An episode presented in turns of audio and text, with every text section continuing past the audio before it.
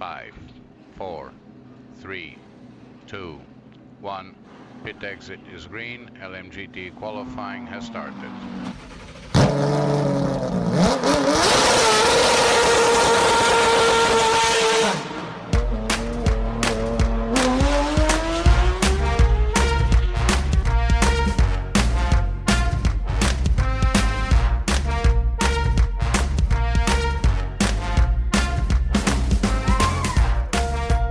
Bienvenidos a un programa más a los Ismaelitas. Aquí estamos, Ismael Bani Andrés y un servidor para hablaros de diferentes noticias sobre el motorsport, F1, resistencia, todo lo que engloba ello, todo lo que engloba el motorsport. Hola Isma, bienvenido. Muy buenas. ¿Qué tal estamos? Aquí mirando el móvil, aunque no se vea en el podcast. bueno, pues eh, parece que ha habido ahí un valle de, unos días en que no ha habido noticias sobre Fórmula 1 y se ha centrado bastante lo que es el, tema noticias y, y, diferentes, digamos así, focos, en, tanto en el Dakar como la Fórmula E, etcétera. Pero a medida que han ido pasando los días, pues hemos eh, ido sabiendo fechas de presentación de equipos e incluso hasta noticias que nos suenan que son de verano o de principios de, de otoño que las han sacado ahora o las han y rebozado otra vez. Prenavideñas. Hay algunas que prenavideñas. Las tenían ahí guardadas para navidades, para las vacaciones navideñas, el, el artículo programado para parecer que estás trabajando. pues eso, eso ha sido. Sí. Eh, eh, mira, sí. ahora que hablas de, de, de, parece que estás trabajando, he visto, ¿dónde ha sido? Los típicos banners estos que te envía Instagram o publicidad de esta, eh, un, un, botón, o sea, un, una especie como de interruptor que activa un botón. Y es para dar todo el rato al enter o, o encender la cafetera ¿sabes? Está muy bien sí. eso. Sí, sí, me imagino que también, bueno, no sé, para quien haya visto el programa de ayer del Dakar, vaya tela de sacarse una cafetera. Es que llevaba toda la semana sin verlo, pero sacarse ahí una cafetera para demostrar lo que es 12 segundos. Haces un puñetero que hace en directo. Un momento televisivo único. ¿En serio? ¿En Teledeporte? Han sacado Teledeporte. Eso? El programa, para, porque eh, ayer llegaban con 12 segundos de separación en motos a la última etapa y para demostrar, esta es la separación entre, entre el primero y el segundo. Bota el botoncito así. ¿En serio? En serio, en serio. Y luego después cuando llega a la mesa dice, bueno, los que no confiaban en que no funcionara. Y dice Dani Roma el primero, yo era el primero que no confiaba en que fuera a salir. Joder. Vaya, vaya. En la, vaya, en la tertulia, vaya calidad, vaya calidad de, de programa que, que, que, hacen en Teledeporte. A ver, eh, no, he visto, no he visto el Dakar este año, mmm, más allá de, como he dicho antes, alguna imagen muy, muy, muy suelta y algún directo de, de Sergio que lo he tenido en segundo plano mientras hacía cosas o, o si cocinaba y este tipo de cosas que suelo hacer. Y, y la verdad es que eh, mmm, me da la impresión que ha debido ser un Dakar bastante soso, ¿no? En algunos aspectos, de, quiero decir, de, de lo que es Arabia. A ver, el problema, el tema del Dakar que Arabia es Arabia. Arabia no da para más. Es lo que hay y por mucho que queramos buscar sitios diferentes, Arabia va a ser siempre lo mismo. Y en ese sentido, pues a la gente pues ya se empieza a cansar porque no es como, al final no es como el, el Dakar en África o el Dakar en Sudamérica, que el, que pesada, madre mía, que vaya, vaya día me va a echar hoy. Eh, va Va eso, a ver si lo termino de decir porque está... voy, a, voy, a, cortar un segundo. Sí que, eh, que no son sitios diferentes, no es como en, en África o en, o en, Sudamérica que vas cambiando de paisajes porque al final vas atravesando zonas diferentes. A ver, es que yo por lo que por lo que he estado viendo, ya te digo, a Sergio y por lo que he escuchado en, en otro lugar, eh, he visto que han sido etapas eh, de ciento y pico kilómetros, de 200 y enlaces súper enormes, ¿no? Sí, bueno, eso lo de los enlaces enormes ya, por ejemplo, lo tuvimos en Sudamérica, que, fue una de las grandes quejas de Sudamérica, ver que para llegar a los tramos había que hacerse 700 eh, kilómetros de, enlace casi. Sí, pero bueno, luego, luego merecía la pena, ¿no? Eh, verla Bueno, depende de que... Depende de que de, cuál fuera, porque al final también se criticó mucho al principio el tema de todos los caminos de Argentina, que, oh, es que son tramos guarralicar, no sé qué, pero ya, pero si quieres empezar en, Buenos Aires y luego marcharte hasta Chile, pues es lo que te toca, no te queda otra.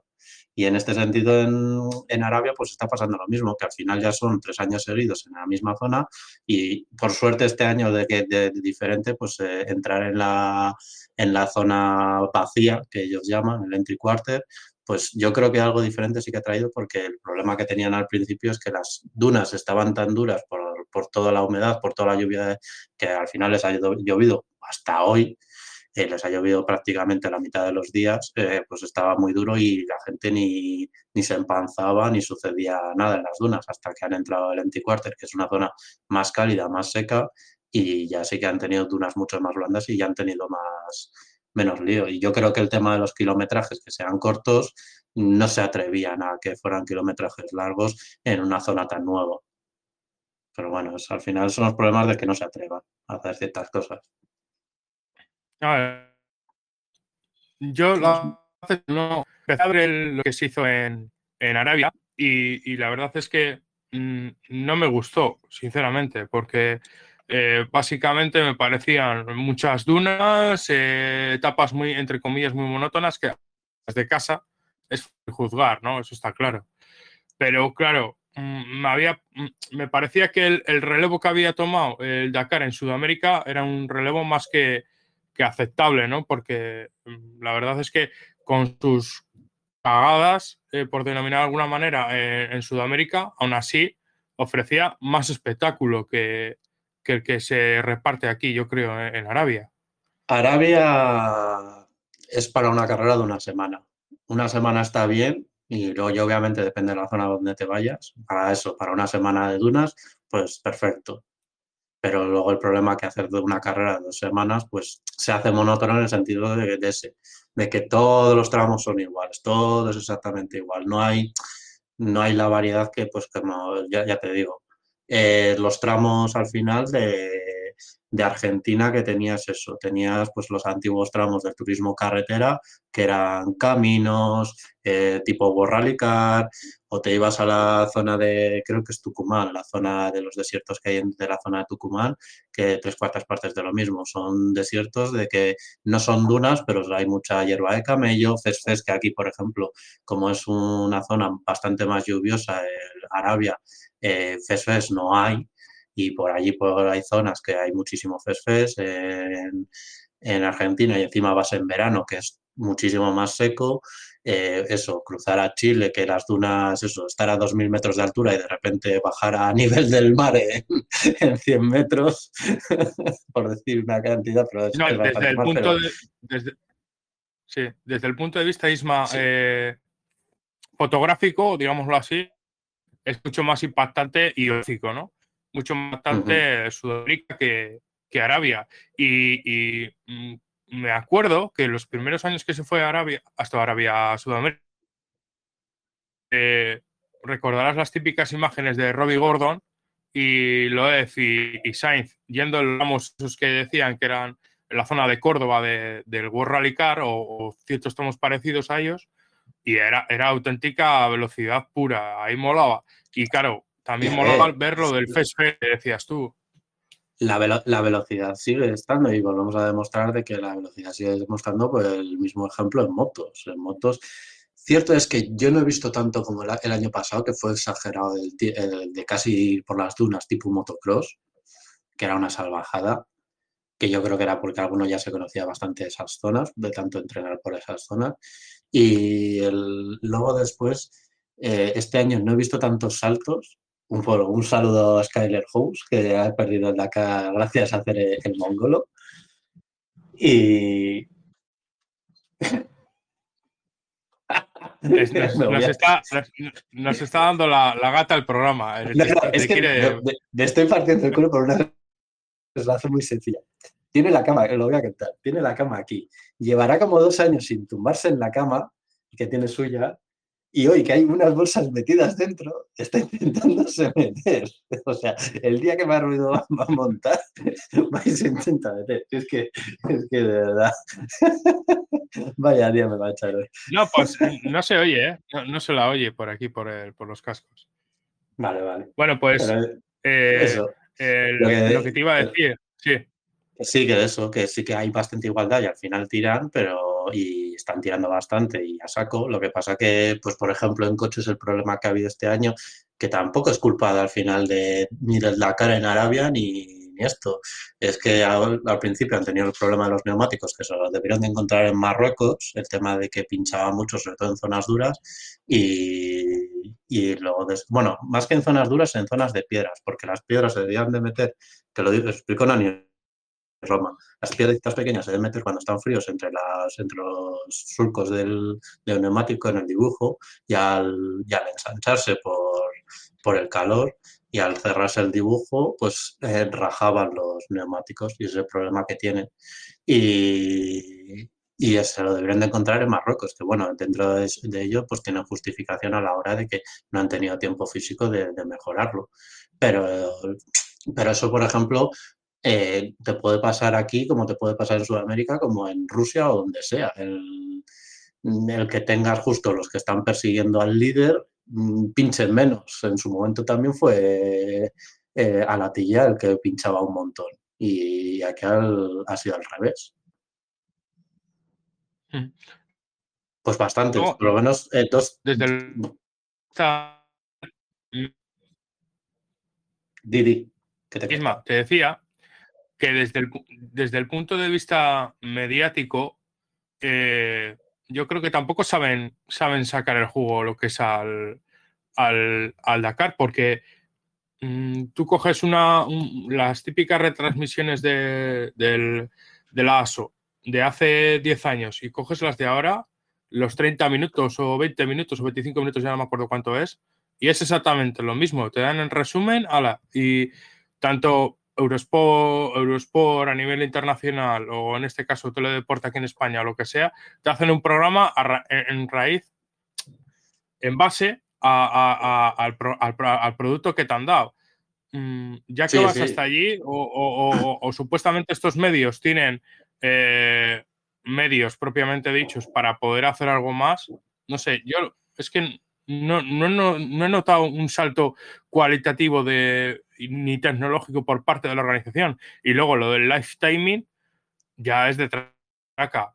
Lo que he visto yo por Twitter, pero de traca, el que no te vienen ni las imágenes de los pilotos, eh, refiriéndose a, junto con el nombre, eh, que, que es traca pura y dura. El tema del live, eh, por, por partes, el tema del live timing, pues yo creo que ha pasado en muchas categorías. Que se ha intentado el que sea estéticamente mejor, pero se ha ido mucho a peor en muchas categorías. La misma Fórmula 1. La misma Fórmula 1, eh, yo, a mí me encantaba el antiguo, el, el que tenía, que no era, no era nada del otro mundo. Es que eran píxeles como cabezas de bebé, pero que te daba igual. Eh, era lo básico y, y se veía perfectamente. Y en este sentido pasa lo mismo. Eh, Eso cada vez intenta ser estéticamente bonito, pero, pero cada vez lo hace peor. Y, y obviamente el que hace el, este, el, todo la página, eh, posiblemente le hayan pagado y, y le hayan dicho, pues bien, está bien. Y pues y él se ha quedado contento porque no va a seguir el Dakar y se ha ido a su casa tan tranquilo y luego después, pues el que lo tiene que usar, pues no le gusta. Y, el tema de la retransmisión, el- al final, que es el problema que hay en teledeporte. Y en el resto de canales, pues no sé si se han amoldado lo mismo al final.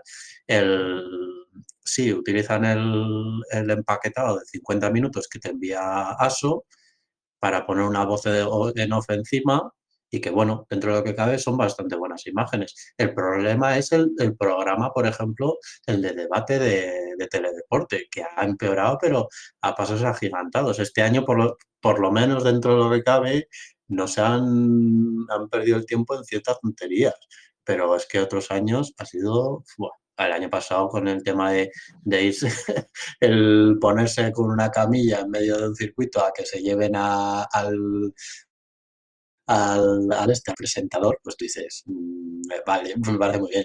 Yo creo que deberían de utilizarlo más para, para un esto, un, el, añadir algo, nunca mejor dicho, extra a las imágenes que tú tienes, el ir a entrevistar, el entrevistas propias, el, hacer algo diferente al producto que te está enviando ASO. No las imágenes que está haciendo ASO y, y luego después, el, pues bueno, dentro de lo que cabe, Nani como estaba también, está bastante involucrado, hablaba más, pero tienes a Jaime Puig que se tiene que morder la lengua porque al final trabaja en, grupo, en el grupo BAG y del, del Audi hablaba más Nani Roma que, que Puig y no tenía nadie de, camiones y camiones pues lo tenían abandonado. Y en motos pues bueno, lo dividen en cuatro secciones y cuatro secciones que pues que te ocupan al final medio programa que yo creo que es más el tema organizativo, el tema del programa. ¿Te has muerto? sí. Te has congelado muchísimo. ¿Cuánto llevas muerto? Ah, te has muerto. Ismael, ¿dónde estás? F por Ismael en el chat. Vaya día tenemos hoy. A ver si me por Sí, es verdad, sí, estoy congelado. Yo me lo cuenta cuando habla. Bueno, hago corte. ¿Estás? Espera. Eh, sí, estoy, estoy. voy a mirar el directo porque igual no se ha cambiado de lado. Ahora, yo no lo sé si estoy. Vaya, no, no, está, está bien, está bien, está bien. El directo está bien. No le toques. ¿Qué te iba a decir? que, que eh, no, sé, no sé quién será el director, si es el propio Marc Martín. es, el, propio Marc Martín, es el director de, de, motor en la sección de teledeporte. Pues por lo que me das a entender y tal, el programa es como un poco, o tiene un poco como de desidia, ¿no? Como de dejarlo estar, ¿no? No, no querer evolucionar ni nada, ¿no? Porque si la evolución es querer poner una cafetera para mm, comparar la distancia que tienen entre un piloto y otro de 12 segundos, pues ya me dirás. Y luego un, programa que históricamente estaba mm, y tenía cierto sentido por el cierto, eh, digámoslo así, ¿cómo lo diría? por, el cierto sentimiento por parte de Pegaso cuando iba al Dakar y todo aquello, en el sentido de, los camiones, que siempre se ha hablado muy bien de los camiones en teledeporte históricamente. Y, si me dices tú que ya es que ya ni hablan prácticamente o, no comentan nada de los camiones, pues está perdiendo incluso hasta lo bueno que tenía antes. Es que yo creo que más la pérdida de Pep Vila. Es que este año por ejemplo, el otro día que llevaba una semana, admito que esta semana no lo había visto, que lo vi ayer por primera vez después de toda la semana que no había tenido opción, eh, los coches lo pusieron lo penúltimo. Y tú dices, pero vamos a ver, pero bueno, las noticias tres cuartas partes de lo mismo, las noticias de la 1, el, eh, ponían el Dakar, hablaban cinco minutos y solo te hablaban de Sainz, hasta que se retiró y, y el otro día decía en casa, digo, ahora sí que se ponen a hablar de otras categorías. Cuando llevas eh, hasta que se ha retirado Sainz sin hablar de nada y, es tu producto, el que tú tienes que vender para que la gente vaya a verlo a Teledeporte, en la tele, en, tu canal principal, en no promocionarlo.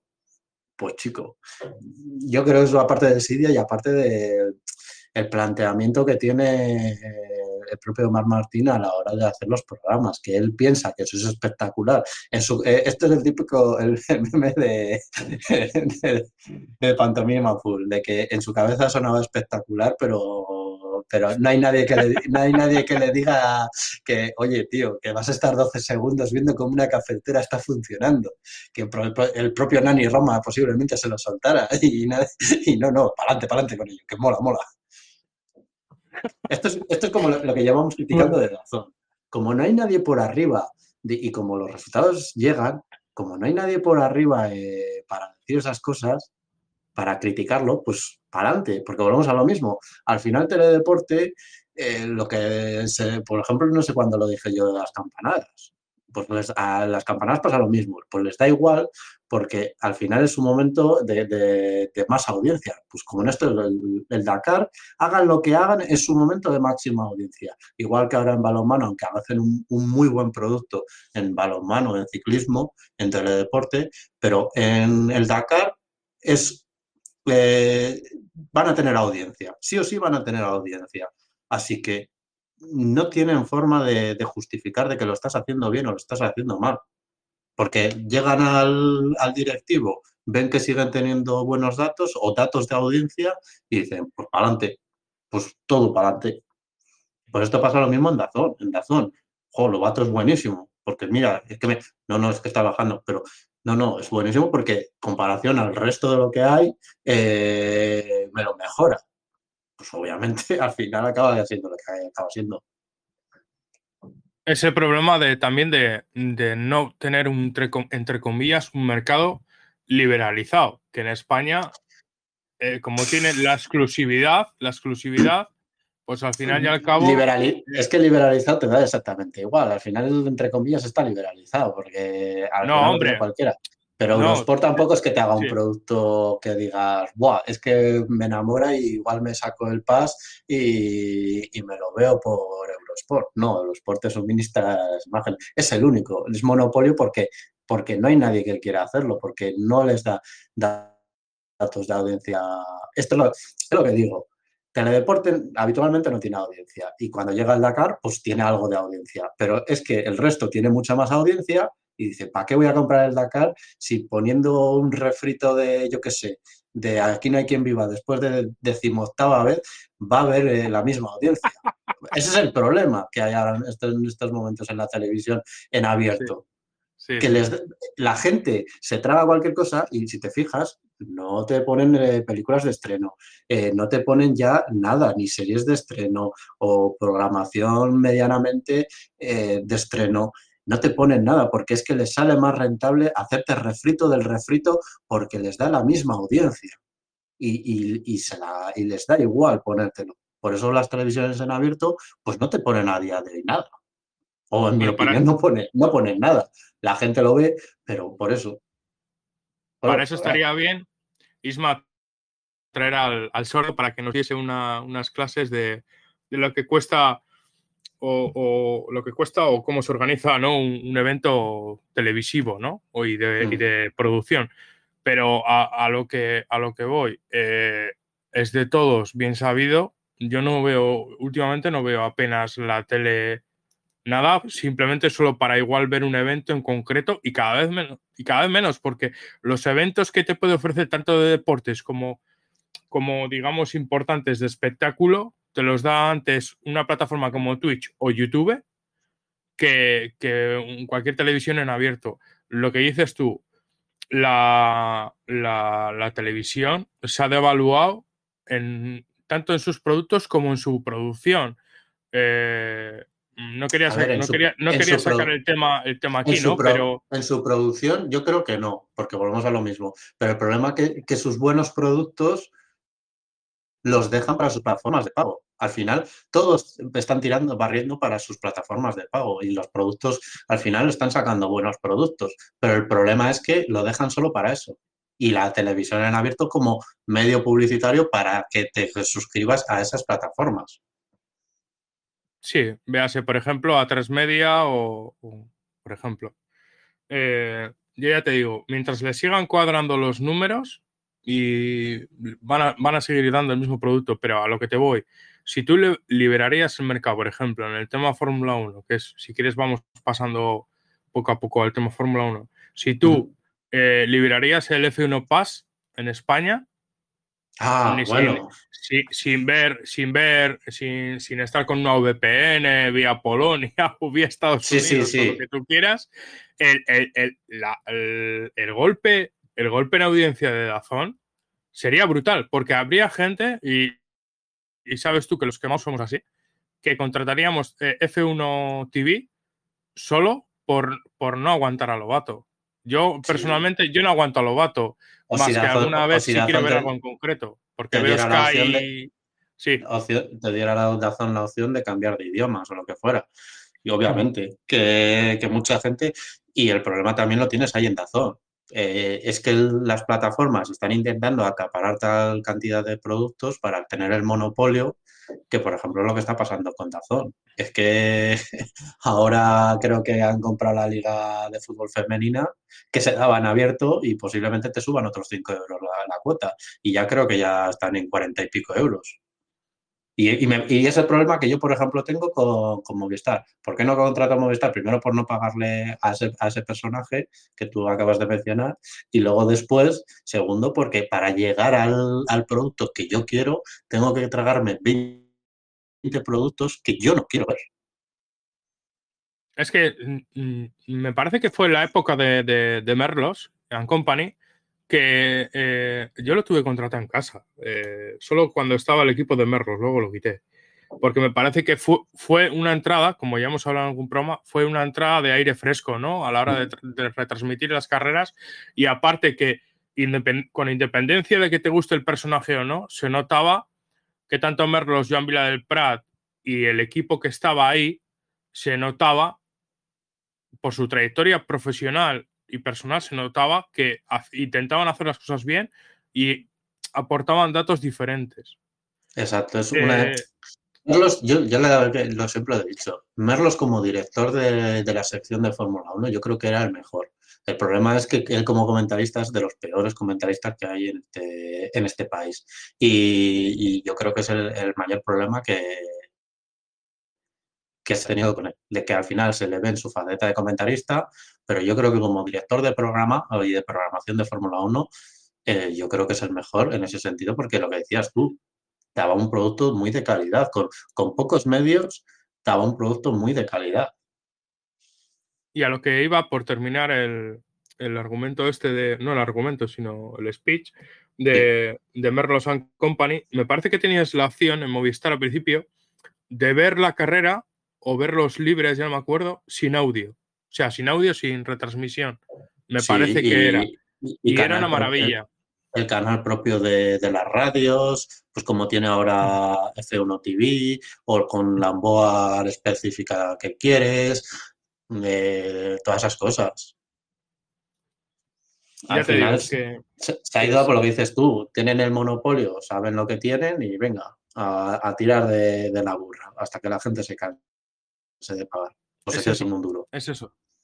Tienen el monopolio, la exclusividad esa de la retransmisión y, y, es- y- y también te podría decir lo mismo de MotoGP, ¿eh? porque Ernest, Ri- es- Ernest Riveras eh, al principio parecía, y, y es cierto que es un narrador como la Copa de Pino, pero con los años, y no lo veo hasta cierto punto mal, pero que se, van, se les va viendo el plumero con según qué pilotos o según, según qué facciones, digámoslo así, del, de- del paddock. Eso está claro. O sea, se, también eh, tienen un producto y no pueden devaluarlo por una eh, opinión personal o porque al final son un conjunto de personas, un equipo. Sí, pero, al final eso es lo que yo siempre he, he criticado de Lobato. Al final es un el tener que esto, lo diré. Al final un producto general para todo el mundo, que gusta a todo el mundo. mm, Tu opinión personal, pues vale, te creas tú, pues como tiene, tienes Soy Motor, haces tu vídeo de semanal opinando y das tu opinión. Pero yo no quiero en la retransmisión que me, que me ha- hagas tus comentarios sesgados.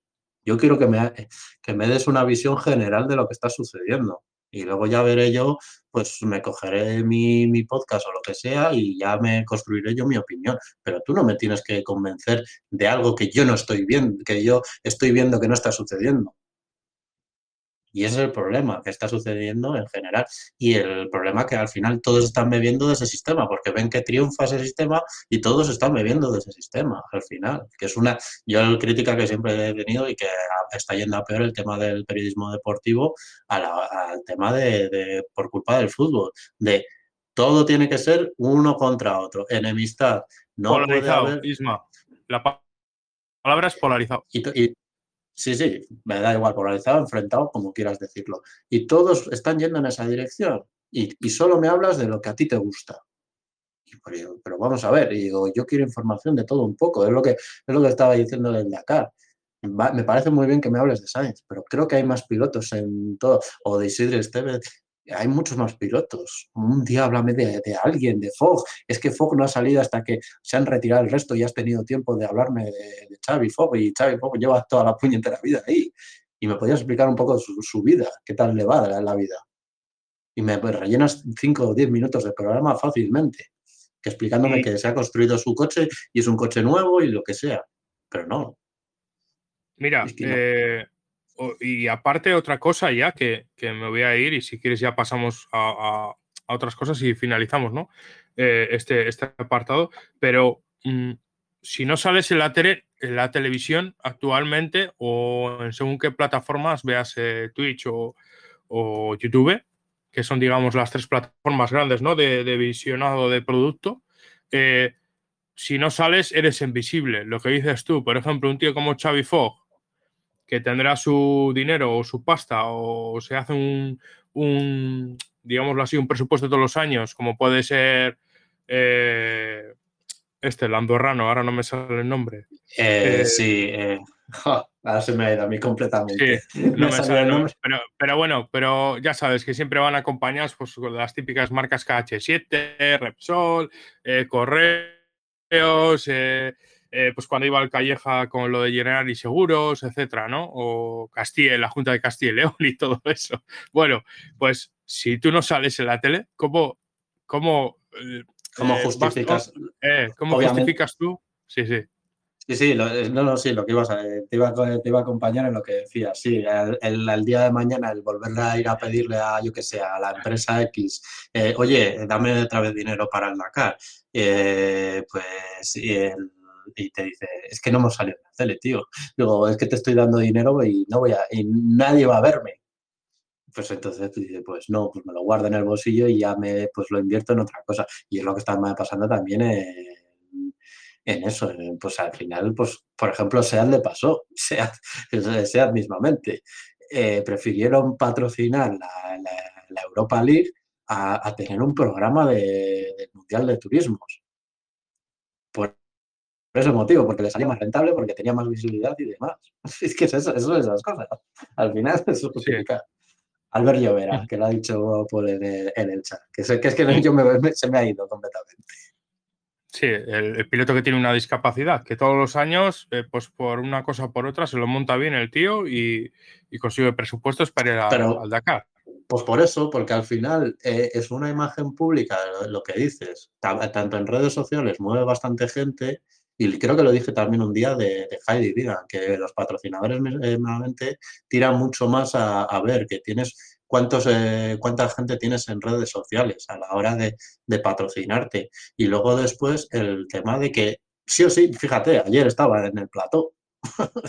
es que te van a invitar. Los de teledeporte al final eres amigo de ellos y en todos los te van a invitar y te van a sacar. Y al final, pues eso llama a las marcas también. Bueno, pues eh, pasamos al tema Fórmula 1. Si quieres, damos paso a, a, las presentaciones, a las fechas que las tengo aquí apuntadas. Eh, alguien, que, que alguien llame a, o, a Aston Martin o a McLaren, por favor. Que alguien les llame ah. y que lo, lo, pongan un día más tarde o dos días más tarde, que así no, no, no se pisan en días. Como en todos, todos un día diferente y van y ellos se, se pisan.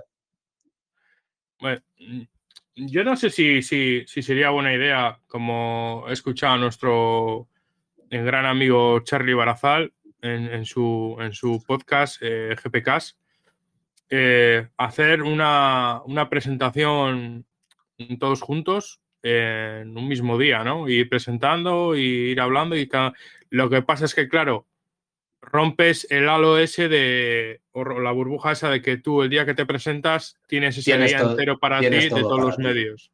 Sí, después de, de, de, criticar lo que estamos criticando, tú imagínate aquí en un mismo España, eh, si eso lo haces en un, en un día, solo hablarían de Aston Martin y de Ferrari. El resto de, de equipos, olvídate de ello. Y es lo que estábamos diciendo hasta hace un segundo. Yo creo que por separado no está mal pero obviamente eso, por separado todos los días. Pero es que, es que al final las presentaciones a día de hoy ya no es presentar un coche. Todos, todos sabemos que es presentar una decoración. Presentar una decoración y, y ver la equipación nueva. Porque del coche seguramente va a ser el del año pasado. Sí, es posible. Yo creo que muchos, muchos equipos llevan el coche de 2022, le pongan la decoración nueva y sea un ahorro de costes y un, ahorro de costes en cuanto a, a, vinilar o, no vinilar, sino que mira, que tengo el coche aquí, le, monto y, me le llevo a Nueva York en el caso, por ejemplo, de Red Bull o, o Alfa Tauri y se parece al coche de este año y así no me mm. salen los típicos haters diciendo, es el coche, es la maqueta de Liberty. Pues no, pues es el coche del año pasado, pero aún así no es el coche actual que vas a presentar en, en Bahrein. Es que exacto, y al final era lo que pasaba, esto es lo que se reclama de otros años. Al final es el espectáculo alrededor de, la presentación, el que me hagas un concierto, lo que dices tú. ahora, por ejemplo, este año, eh, Aston, Aston Martin, eh, Red Bull yéndose a Nueva York, ¿por qué? Porque va a presentar eh, su línea nueva de ropa, a la vez que presenta y te hace un show de, eso, un pase de modelos y, a enseñar la ropa. Pues bueno, Bien, pero es que no vas, no vas a ver nada al día de hoy ya. Ya se la saben todas y no te van a enseñar nada. A no ser que hagas lo que tú dices, pero eso pueden hacer su presentación y el primer mismo día de test, pues como hacen la, la, foto común que hacen para, por ejemplo, la, para la presentación de la, de la nueva temporada de Netflix, pues la haces ahí y venga, día, día de medios, el día previo a los test, día de medios, se colocan los coches, que se hagan las fotos pertinentes, pues o, como se hace en Le Mans, el día, eh, creo que es el, el, martes o así, que se hacen la foto con todos los coches en la, en la zona de meta, pues venga, la foto para que la tengan los medios y luego después, día de medios, todos pasando por entrevistas, como se hace en Indianápolis. Eh, un día, no sé cuál es, el miércoles también o el martes, eh, pues eso, a, dar entrevistas y pim, pam, pim, pam, y ya al día siguiente, pues venga, a test.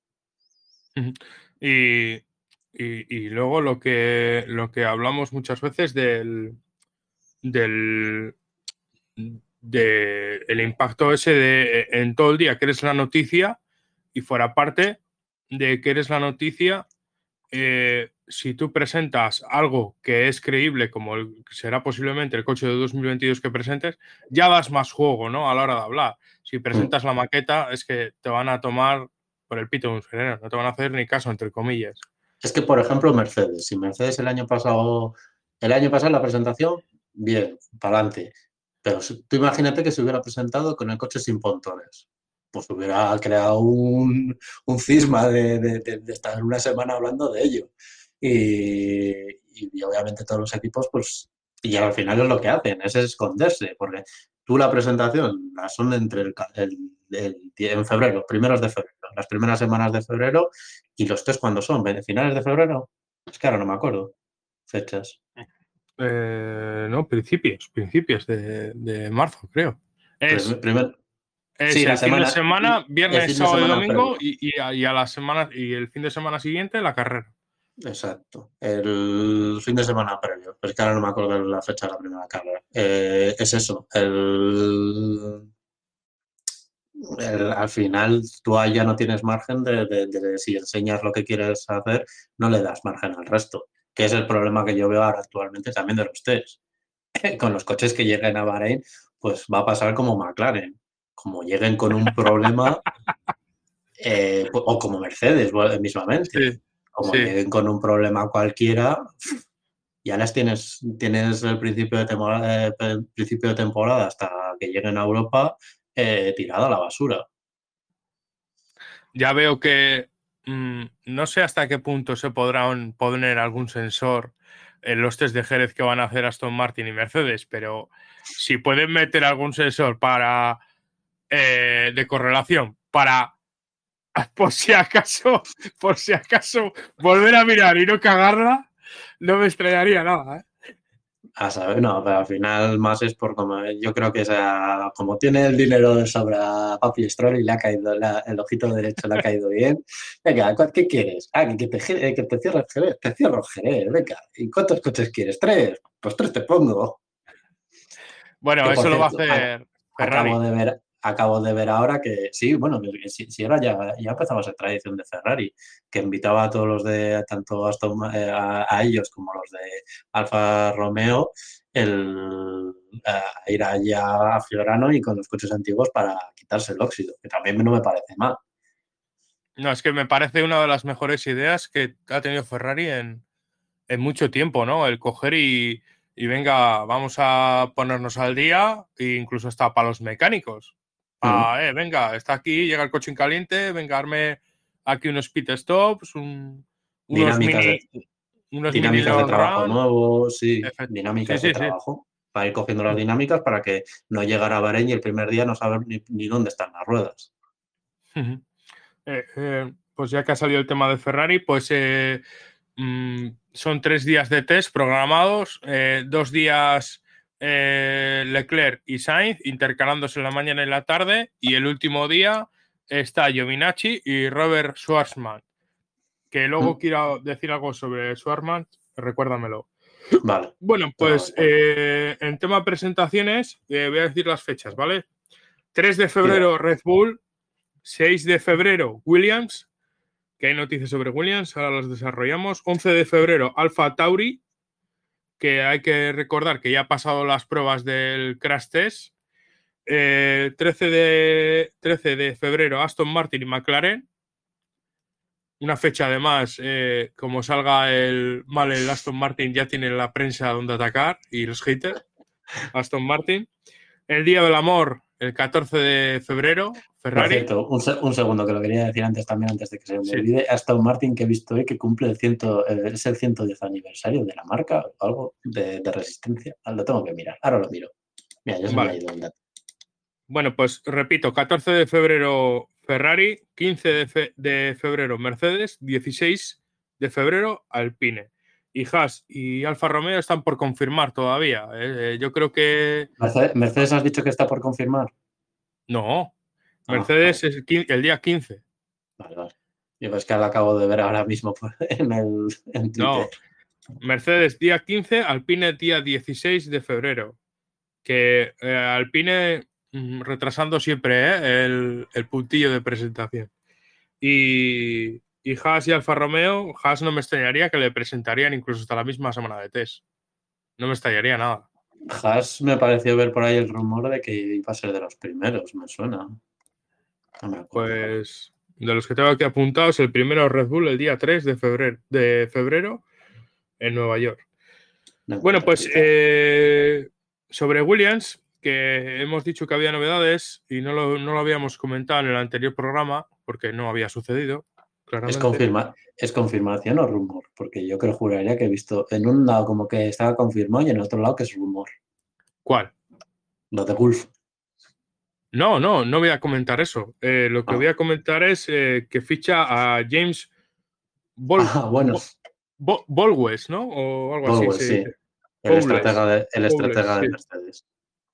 Eh, pues eso, tenía que apuntado que, que, ha estado nada más y nada menos en, en la marca de, de, Brackley ha estado 20 años. ¿eh? O sea que este chaval yo creo que ha salido prácticamente de, de la Facultad de Ingeniería literalmente a, Mercedes. Un cachorro de mm. Mercedes. Sí. Son de esas cosas que Williams yo no, lo entiendo. Pero bueno, es, es, mi misterio. Williams es mi misterio de no lo entiendo. Lo que dices. Ahora ha hecho capítulo y, ya, y pone director de equipo a un tío que en estos momentos dices, Mercedes, hay problemas con él. No, no, ficha a un tío de Mercedes para ir a Williams. No lo sé.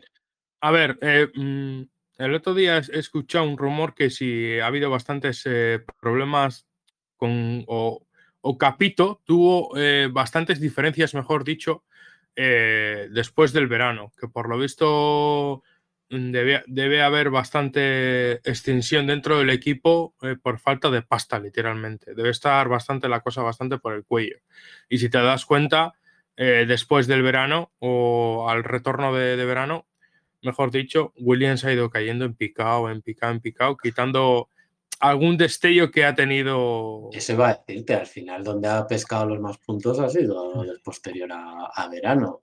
El tema ese, te lo compro, el tema de no tener dinero y que Capito haya luchado por tener o buscar marcas, pero el mismo Capito no, no se vio preocupado a la hora, al principio de temporada, que lo comenté yo aquí, a la hora de no tener patrocinadores, que, que estaba muy tranquilo, que era cuando yo decía de que está, o está vendido o eso, o no. Y luego eso, es que no sé, es muy raro. lo de Williams es muy raro, no termino de, de saber por qué lado van. Y si el rumor también de, de la petrolera Gulf, que que va a empezar a, estar en Williams. El, el, no, retener a Capitol, por lo que dices, de, no tener pasta y ahora tener un patrocinador principal, pues me no sé. Hay que, no sé, como que me, hay capítulos que no me cuadran. Hay cosas que no me, en Williams llevo, mucho que no me cuadra. Si, si, si, si recuerdas, Isma, a principios del año pasado, mm, si se busca el titular, a principios o últimos del, del, 21, ya no me acuerdo, exactamente comentaron que ya no tenían el déficit o la necesidad, mejor dicho, de tener un piloto de pago en el equipo, ya que eran autosuficientes. Vale. Si tú vendes eso. Sí. sí, sí, y el ejemplo lo tienes, por ejemplo, ahora este año, después de cargarse la Tifi, pues al final no tienen mm, dos pilotos de pago. Eh, tienes que ha propiciado la marcha con la Tifi, parece que no, pero mm, de golpe igual es una mala proyección de, futuro o de, o de, no lo sé, planteamiento, porque de golpe se te han tenido tanto Sofina, el patrocinador personal de, de la familia Latifi, y luego también se te ha ido otro patrocinador que no sé lo que aportaría, pero que llevaba tiempo en el equipo, como es la Bacha, la barca esta de, cafés. Las dos son patrocinadores de, que ha traído la Tifi. Al final, pues eso, esos patrocinadores serían los que, los que pagaban el asiento de la Tifi. Pero que al final aún así me parece curioso, todo lo que está pasando me parece curioso. El que el año pasado dijeran que no necesitaban pasta, eh, lo que dices tú, de que estaban económicamente, que para no necesitar pilotos de pago, como que te estuvieran vendiendo de que eso, no ver intención de vender, lo que hemos dicho mucho tiempo, después de, ver todo lo de Andretti, y te diré lo que comentaremos ahora de todo lo de Andretti, que Andretti no haya, ni, no haya salido ni un mínimo rumor de, Williams o, Porsche, me da igual, no haya salido ningún mínimo rumor de compra, eh, y luego, ¿qué más? Eh, todo esto de repente salga el rumor de que tiene un patrocinador eh, principal, el rumor de que Capito se va por el tema que tú dices, y, que ahora fichen al que tendría que ser una de las piezas principales de Mercedes. No sé. Hay cosas que es que de verdad que en Williams no, no termino de, de entenderlo. Bueno, así llevan unos cuantos años. ¿eh? teniendo, patrocinadores, han hecho cosas muy raras ¿eh? en los últimos 15 años. sí, sí, sí, sí, obviamente. El tema de administración de, cuando era un equipo de, de, Mercedes, el vender, sí, eh, el, venderse a Martini, los colores de Martini por dos duros. Eh, sí, obviamente han tenido cosas muy raras, pero no sé, como que en los últimos años dices, si es un equipo que no tiene para ni para ni para pagar a los mecánicos, es, que te digo, ¿por qué no se lo vendes a Andretti o a Porsche al primero que venga? Sí, a lo que digo, supuestamente es a lo que vino. A, limpiar las cuentas de las deudas que habían dejado la familia Williams y ponerlo en venta. Y, luego, a lo que te decía, mm, mm, con independencia de, los que has nombrado, mm, tú eres, en este caso, Andretti, que lo has nombrado, pero tú eres el famoso inversor este Pantera o no sé qué, o Monaco Management, que el dinero que hubo ahí, que supuestamente es, eh, o estaba Adrián Campos detrás de él, o era uno de los principales eh, avalistas en cuanto al tema de motorsport, mm, tú le tiras el gancho a, Williams. O, o, o, mire, y ya te voy a hablar con la independencia de ello. Si tanto hype tiene o tanto tirón tiene eh, la Fórmula 1 ahora a nivel mundial, ¿cómo no es que le salen más novias? Aunque sea para poner la pasta y decir, mira, voy a invertir en Fórmula 1 porque veo que es un producto al alza y voy a dejar a unas personas para que me lo administren. Que puede ser eso lo que está pasando en Williams, que es como durante muchos años lo que ha pasado con clubs de fútbol, por ejemplo, la Premier, que ahora está al alza otra vez, la competición como tal, y sí, perdona que me vaya al fútbol, pero ha habido equipos que se saben, por ejemplo, como el Manchester United, que tienen detrás un, grupo de empresarios americanos que, que, tienen por doquier, pues tienen muchísima pasta, pero sin embargo, los, los resultados deportivos no se ven reflejados, entre comillas, ante una supuesta inversión que hacen. Pero como les genera un dinero y un rédito, pues siguen teniendo el club ahí y no lo venden. Sí, sí, sí, sí. No, el, el, tema de lo de, viene muy a colación del tema de lo de Andretti. La excusa que le están poniendo ahora, otra nueva excusa, que los 200 millones no les sale a cuenta, porque, porque ahora ven el alza de, la Fórmula 1 a nivel internacional a la hora de llenar circuitos y de, y de audiencias, que, que, ven que los 200 millones es muy corto. Y lo que dices, mm, ¿en serio no ha habido nadie eh, previamente, a no ser que haya sido el propio Dorilton el que haya dicho, oye, no vamos a vender a 200 millones porque mira cómo va la cosa y igual hasta lo podemos vender por 600? Puede ser el propio Dorilton el que haya el que se haya negado a estar vendiendo durante todo este tiempo eh, hasta, hasta que ve que cuesta 600 millones el, equipo. Y, y que no haya llegado, por ejemplo, alguien antes y haya dicho, venga, va, que ahora mismo viendo cómo va el futuro de la Fórmula 1 y viendo Netflix cómo ha tirado, vamos a poner los 200 millones. Va a repetir lo mismo, como, como está pasando con Andretti. que se ha, unido a un grupo inversor o a varios grupos inversores de que ese dinero le tienen sobradamente. Ya te digo, me parece por parte de, grupos inversores, mm, no sé, eh, sabremos más adelante, ¿no? Noticias sobre Williams, ¿no? Y cositas. Pero, mm, no sé, yo creo que hay piezas, lo que dices tú, hay piezas que no, que nos faltan dentro de ese puzzle para completarle, la verdad. Y aún así muchas veces no la sabemos. Ya sabemos quién está detrás de según qué equipos, pero nunca, nunca se sabe físicamente la persona que es quien está poniendo la pasta. Se sabe que son grupos, pero la persona que pone la pasta no. Sí, sí. Obviamente, el tema de Dorilton, pues al final son grupos de inversores de que, pues como pasa en, en McLaren, en McLaren sabes que está la, la familia lo diré, de Bahrein, la familia real de Bahrein. Lo sabes porque al final dan la cara, pero el resto de inversores puedes tener ahí 20.000 y pasa al final si tú vas a un banco a, buscar un fondo de inversiones, yo aconsejo divertirse uno y mirar la lista de, empresas que están, están en, ese, en, esos, en esos fondos de inversiones, sobre todo en los que llaman fondos verde y todas esas historias es muy divertido verlo. Y al final, bueno, pues, los fondos de inversiones pues, pueden invertir en muchísimas cosas. Que puedo llevarlo a colación de Andretti, si quieres. A eso, a eso quería. Ya nos explayamos y desarrollamos el tema de Andretti. ¿Quién está detrás de, la gran inversión que está haciendo Andretti en diferentes frentes? Porque eh, si te das cuenta, está dando a todo lo que se mueve este señor. O, o este grupo, mejor dicho es a lo que se dedican, lo hemos dicho aquí un, un porrón de veces, es a, lo que se dedican y al final el dinero, pues eso, bueno, surgió cuando la presentación de la primera piedra de, las nuevas instalaciones. Al final salió toda la gente que tiene detrás, que al final es, es mucha pasta.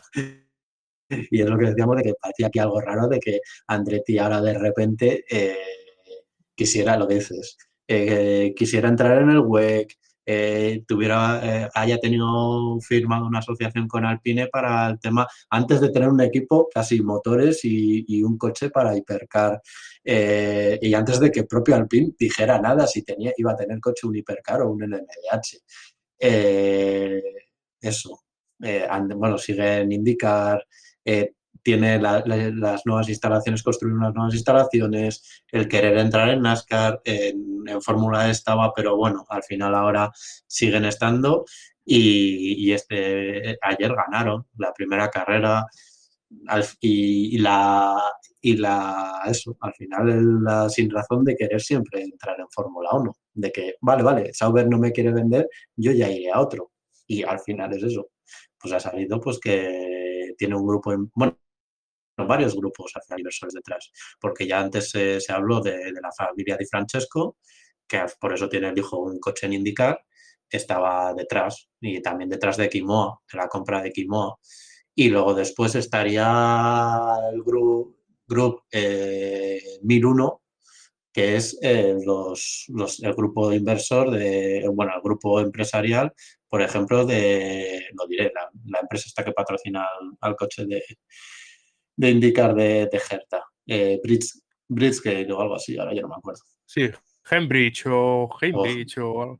Sí, y luego está también eh, la familia Guggenheim, que, tiene dinero por, por doquier también. Exacto. Y ya luego después, es que fueron los que aparecieron durante la presentación de la primera piedra, que son eso, la eh, Guggenheim Partners, que tienen, leí, leí, ayer que tenían... En perdona, perdona Isma, nos pone aquí David eh, Blanco en, el chat de, Twitch, eh, Greenbridge. Exacto.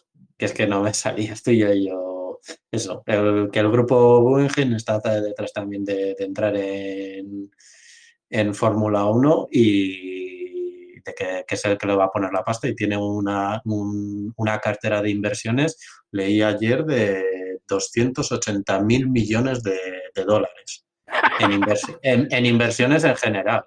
¿Sabes? O sea, que, y obviamente eso, pues al final el tope presupuestario les llama a ellos. Y ahora lo vas a unir a que General Motors no va a poner eh, de momento motor, pero va a poner la plaquita de, de, Cadillac. O sea, que al final es más dinero aún en el proyecto. Y, y la, y la Fórmula 1 sigue diciendo de que, pues es que tengo dudas de que me vayas a ser rentable. Bueno, la Fórmula 1 o la FIA? Aquí el, yo creo que es mucho, primero la guerra interna que hay entre la FIA y, la Fórmula 1 y luego después el egoísmo de los equipos. Yo creo que aquí hay mucho de lo que decías tú antes de, del monopolio. Ellos saben que tienen el monopolio y, y, como tienen el monopolio, pues dicen, ah, no, no, 200 millones me parece poco, 300, ah, que tienes 300, eh, 500, ah, que tienes 500, 800, y van a estar así todos los días, hasta que, yo qué sé, hasta que diga, pues venga, va, mil y pico millones, te pongo.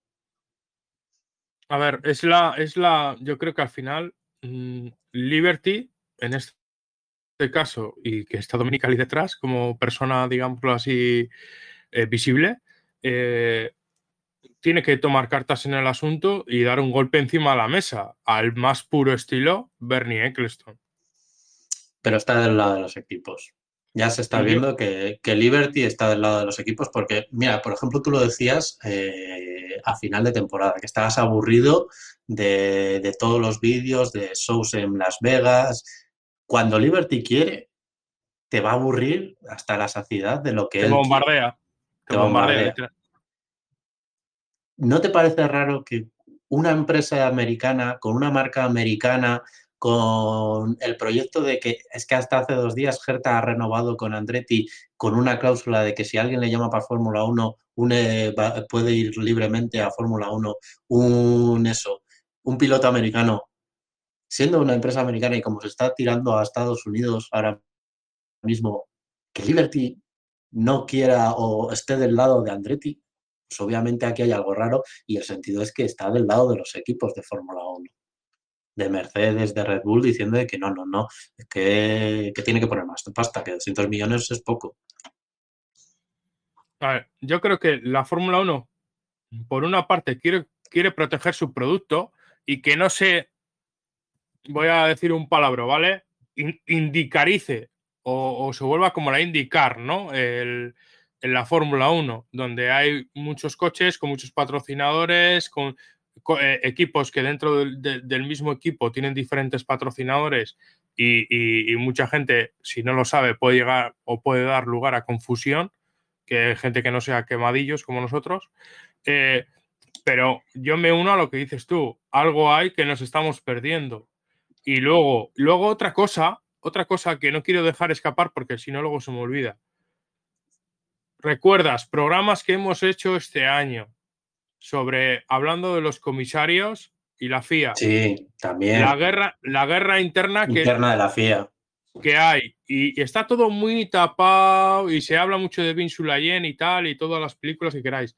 Pero no hemos escuchado cambios que va a seguir el mismo, el mismo eh, eh, digamos así, la misma dirección de carrera va a seguir, alguna mejora efectivamente, no sabemos nada. Está todo como muy tapado, eh, todo en secreto y, yo pienso que aquí van pasando los años y seguimos teniendo los mismos errores y que se solapan y se interpretan a, mm, o como hemos dicho muchas veces, por la consecuencia más que por el acto. Aquí eh, yo creo que hay dos, dos guerras completamente diferentes, pero que, se están fraguando lo que dices tú eh, a escondidas o, fuera de foco, porque eh, al final los periodistas, muchos comen de, estos, de esta gente y no quieren dañar a nadie. Es, por un lado, la de la FIA, el que la gente antigua no le está gustando nada lo que está haciendo eh, Sulayem, a la hora de también eh, públicamente el, el, eso, el, pues por todo lo que ha pasado ahora mismo con lo de Andretti. Que Andretti dice, pues vale, pues si por el lado de Liberty no puedo, pues voy a intentar por el lado de la FIA. Y, y, todo muy casual, sale como, como no le gusta nada ser el centro de atención mensual pues eso, todo el tema de Navidades, de salir el comunicado, casualmente al día siguiente salir el anuncio de Andretti y ya luego después, el, como lo que decíamos, como la Fórmula 1 no ha dado ni el bombo ni el paulo de que da para otras cosas, eh, pues eh, Ben Sulayen se cabrea y oye, ¿por qué no habláis de esto? Si, si es una cosa buena para vosotros. Obviamente, la CIA, como dice, quiere que entre más equipos. ¿Por qué? Porque a él es más dinero que ingresa de, de, los, de, de esos, de, pues, al final de, de todo sea de superlicencias, sea de lo que sea, al final son más ingresos para él. Y, ellos obviamente encantados de que entre más, pero Liberty está velando, están siendo egoístas a la hora de que ven que el producto está tirando para arriba y que 200 millones igual se habrían quedado cortos a la hora de pedir a la entrada de nuevos equipos. es que mm, suena, suena una pasta que te cagas, 200 millones así de golpe. Sí, sí, sí, ¿eh? a lo que estamos acostumbrados estamos hablando de 200 millones como, sí, realmente. Pero bueno, al final son los presupuestos que se, manejan ahora mismo. Y eso, y al final la otra guerra que hay, yo creo que también es entre Liberty y la FIA, que no le está molando nada tampoco Ben Sulayer, eh, como, como está metiendo el morro en la Fórmula 1 y en todo. Y, y, también como que no sabe exactamente de qué lado ponerse, porque también al final los comisarios que están afectando a las decisiones de carrera son de la antigua guardia. Así que yo creo que ahí no sabe también divertir de qué lado ponerse. Mira, el tema, el tema comisarios al final es, eh, lo hemos comentado y, y yo pienso que seguimos igual que hace 25 años. Si tú no profesionalizas un, digamos así, un, organismo, profesionalizar, ¿qué me refiero? Que en este gran premio tenemos a este piloto de comisario, en el siguiente gran premio tenemos a otra persona que es un expiloto que está de comisario, eh, etc, etc, etc. Y realmente luego también a los que están en pista les pagas con un bocadillo y un, y un botellín de agua que están allí la gente, los pobres, que están allí sufriendo temperaturas de más de 40 grados en según qué sitios y en otros sitios congelándose de frío, cuando tú ya... O, todo el fin de semana lluvia.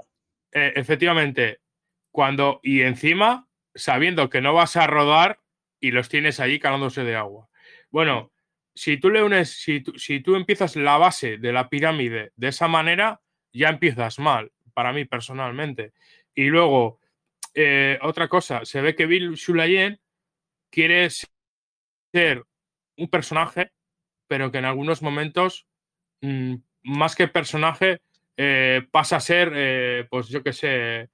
Es un personaje. Él, se siente personaje y se siente y le gusta ser el centro de la atención. Pero por ejemplo, por ejemplo, en el circuito de las Américas, en el Cota, no sé si te acordarás, cuando Sainz hizo la pole eh, y fueron a fueron a, los coches, los tres coches llegando a, meta, estaba allí, allí, con las manos, haciendo así, ¿sabes? En plan DJ.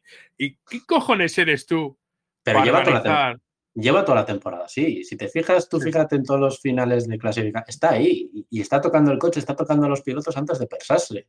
Tú dices, pero vamos a ver, que, tiene, que está en parque cerrado, que tiene que pesarse que es un, es un eh, tú que te gustan las normas y decir que te gusta que vas a aplicar ciertas normas y multas, eh, eso es una multa, porque están ya en parque cerrado y si, y si tú les subes el peso bajos, pues puedes echarlos de, la clasificación o de la carrera.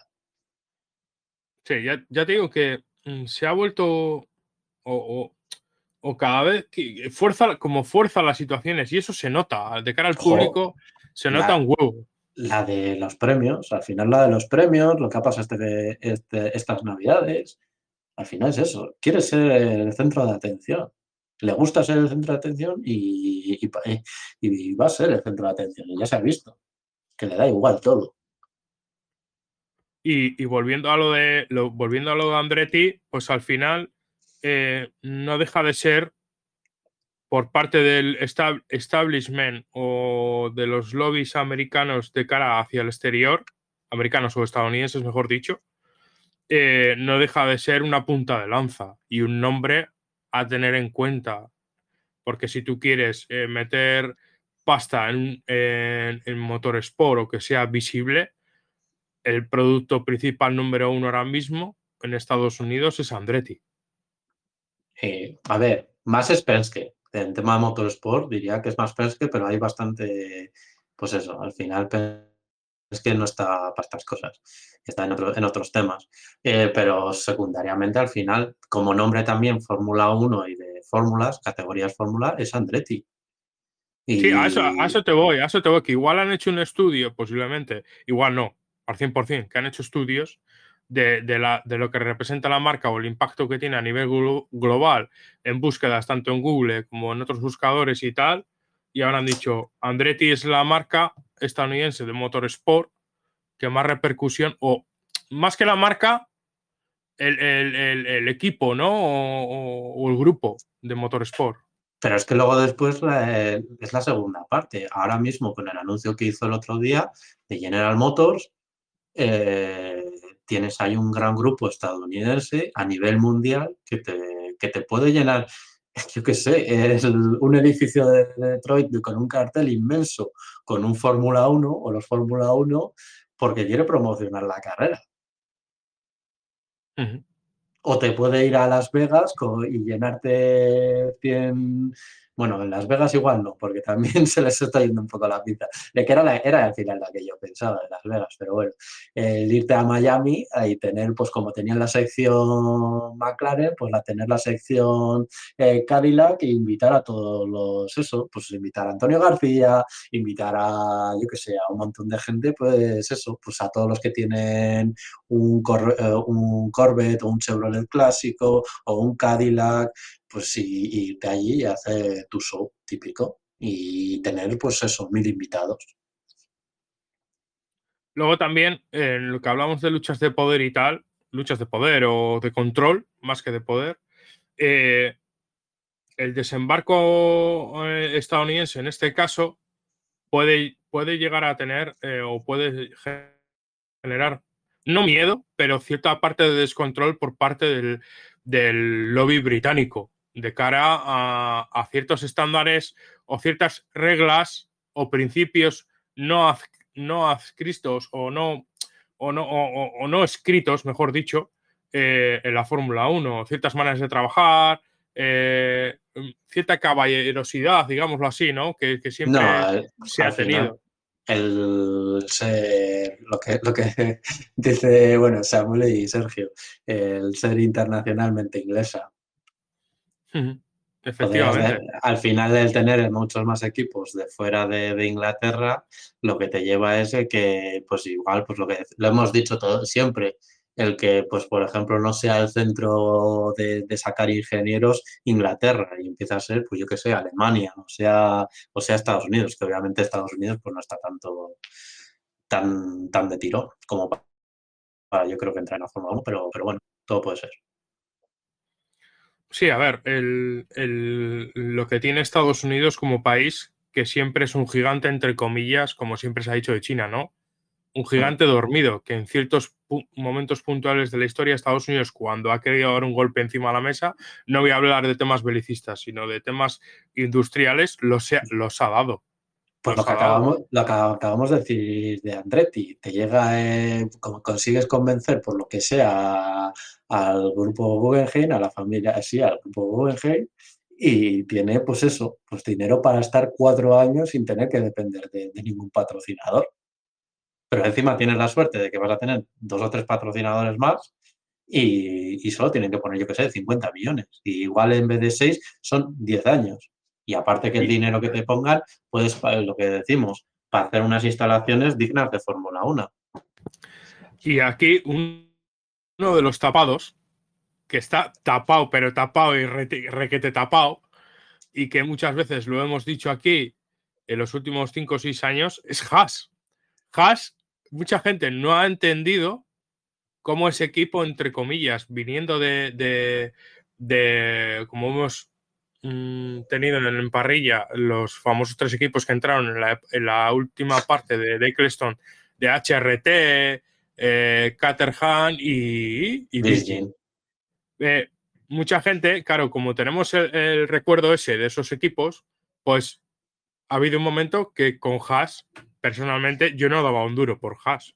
Y a día de hoy, perdón, a día de hoy eh, tengo mis reticencias, pero claro, lo ves y dices, aquí Haas, igual la inversión que ha hecho, igual le sale hasta barata eh, diseñando el coche o cogiendo los planos en el bar de Mananelo, frente a la fábrica, y poniendo a pilotos que encima te ponen algún patrocinador que otro y te sale hasta barata la broma. O sea, quiero decirte que cuidado que, que, si esto sigue adelante y tal, Haas puede ser un equipo apetitoso a la hora de invertir.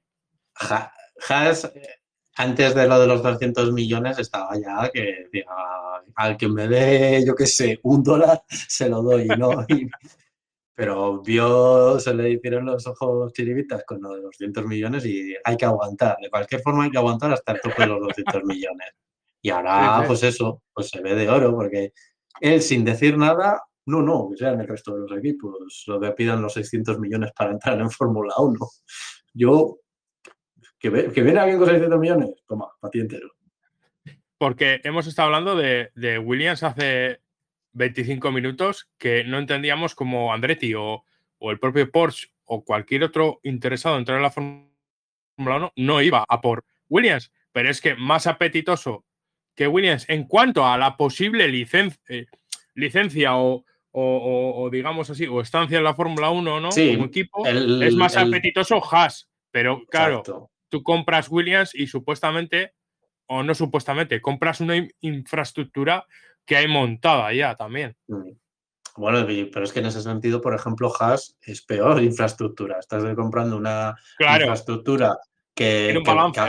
que, a, Haas posiblemente no le venda porque la viene bien para sus categorías en Estados Unidos, en, Charlotte, y luego tiene otras instalaciones que tampoco es que sea una cosa del otro mundo en Inglaterra. O sea, que se la puede vender a un equipo como se las puede vender a, yo qué sé, a, a Ferreterías Antonio. Todo es posible con Haas. Pero bueno, ahora lo que... Pero ¿qué es, eso? Sí, al final es el ahorro de lo que dices. ¿Por qué Andretti? Bueno, al final porque aquí también hay, son dos americanos y, y también, no sé, tienen líos entre ellos. El, lo diré ahora. No, pues por ejemplo un, un post que no necesita instalaciones y pues venga, pues compro la licencia de Haas, lo que dices. Bueno, recordemos que aquí hay, equipos de Fórmula 1, en este caso, véase Alfa Romeo barra Audi barra Sauber, Sauber eh, subrayado completamente, eh, hemos estado comentando esta semana que el, Ferrari GT, el, 296, estaba allí eh, eh, metiendo horas en el túnel del viento. Yo creo que Williams, como hemos dicho, o en este caso, como estoy hablando de Sauber, ingresan, no te voy a decir más pasta que la Fórmula 1, pero que una gran parte de sus ingresos es con la venta o uso de su tecnología.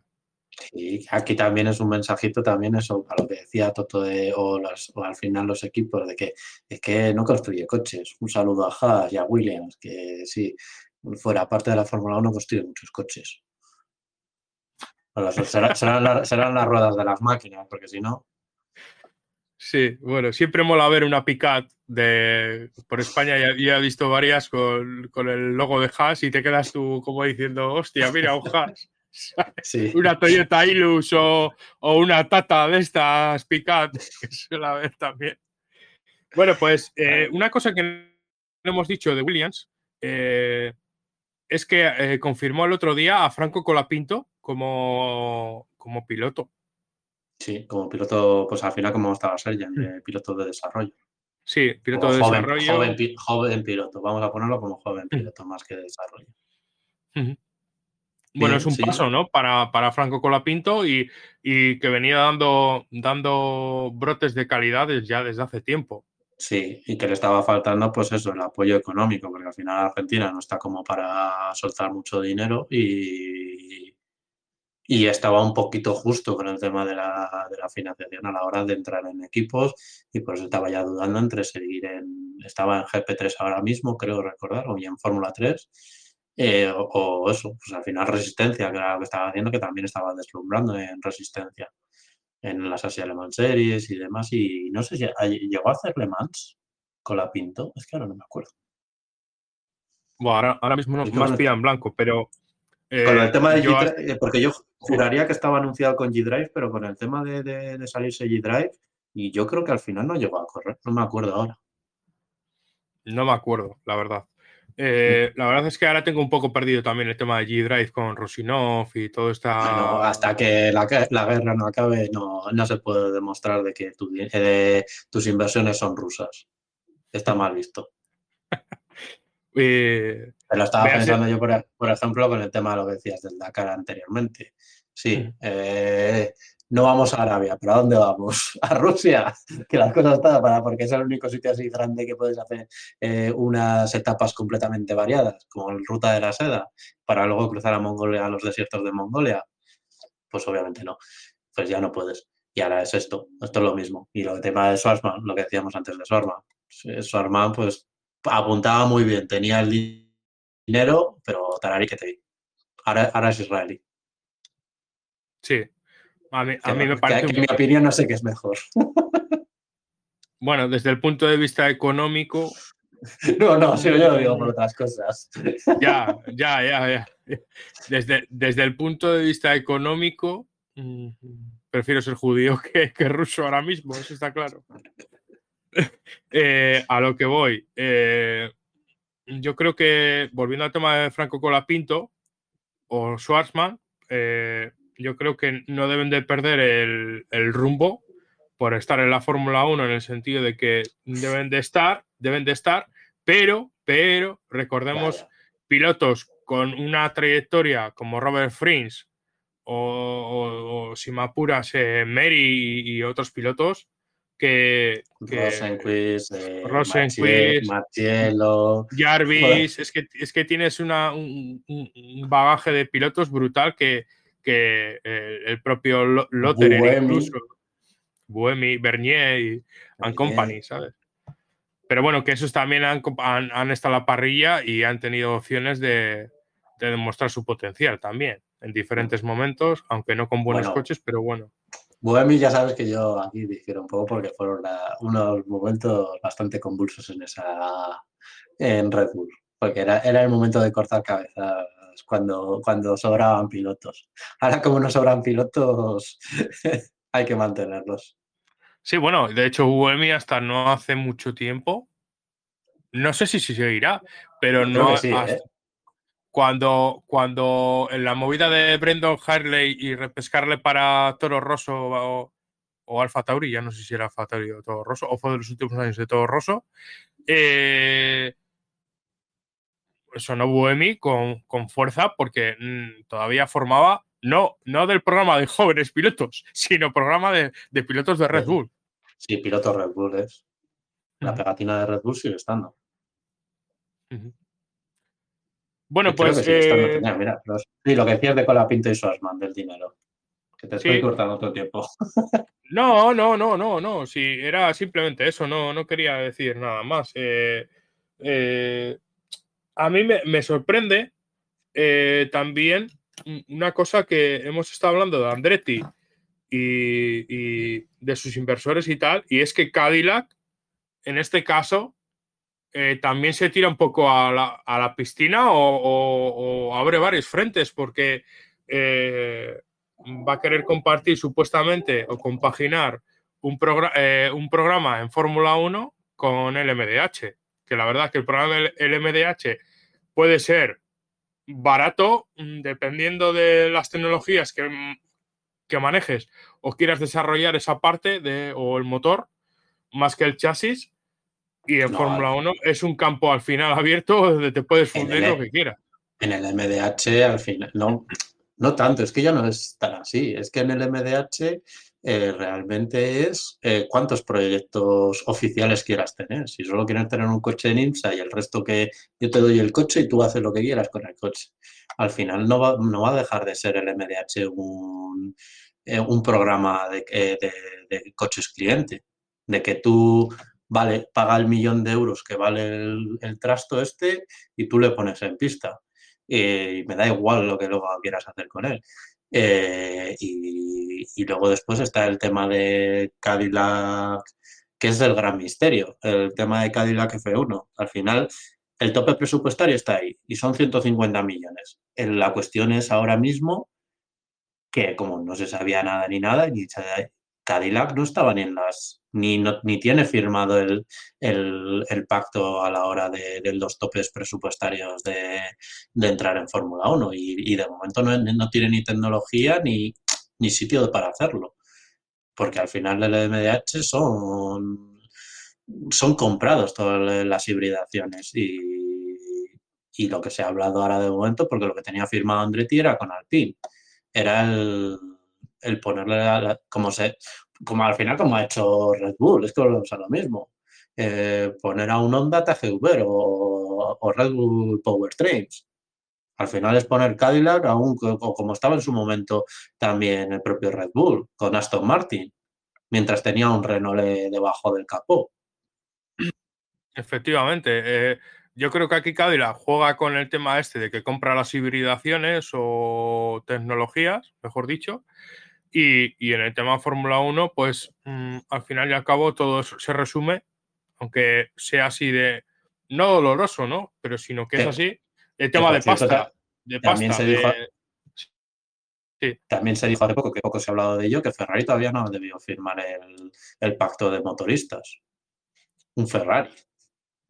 Es que las cosas no están claras y aquí tiene todo el, el mundo miedo a que Audi o, o- o- o Mercedes se te adelante y te meta cuatro años o cinco de dominio de Sí, dominio de dominio. Y claro, eh, por la parte de, volviendo a la parte de Cadillac, eh, es interesante ver las diferentes filosofías que, por ejemplo, van a llevar a, a- a las 24 de Daytona en el campeonato en el IMSA, tanto como, como en el WEC, ¿no? Pero fíjate, eh, es- meto un poco la cuñita ahí de, de Daytona y el tema de, por el tema del Bob, ¿no? Y porque, ¿por qué? Porque los, cada eh, prototipo tiene un motor eh, y unas eh, características, ¿no?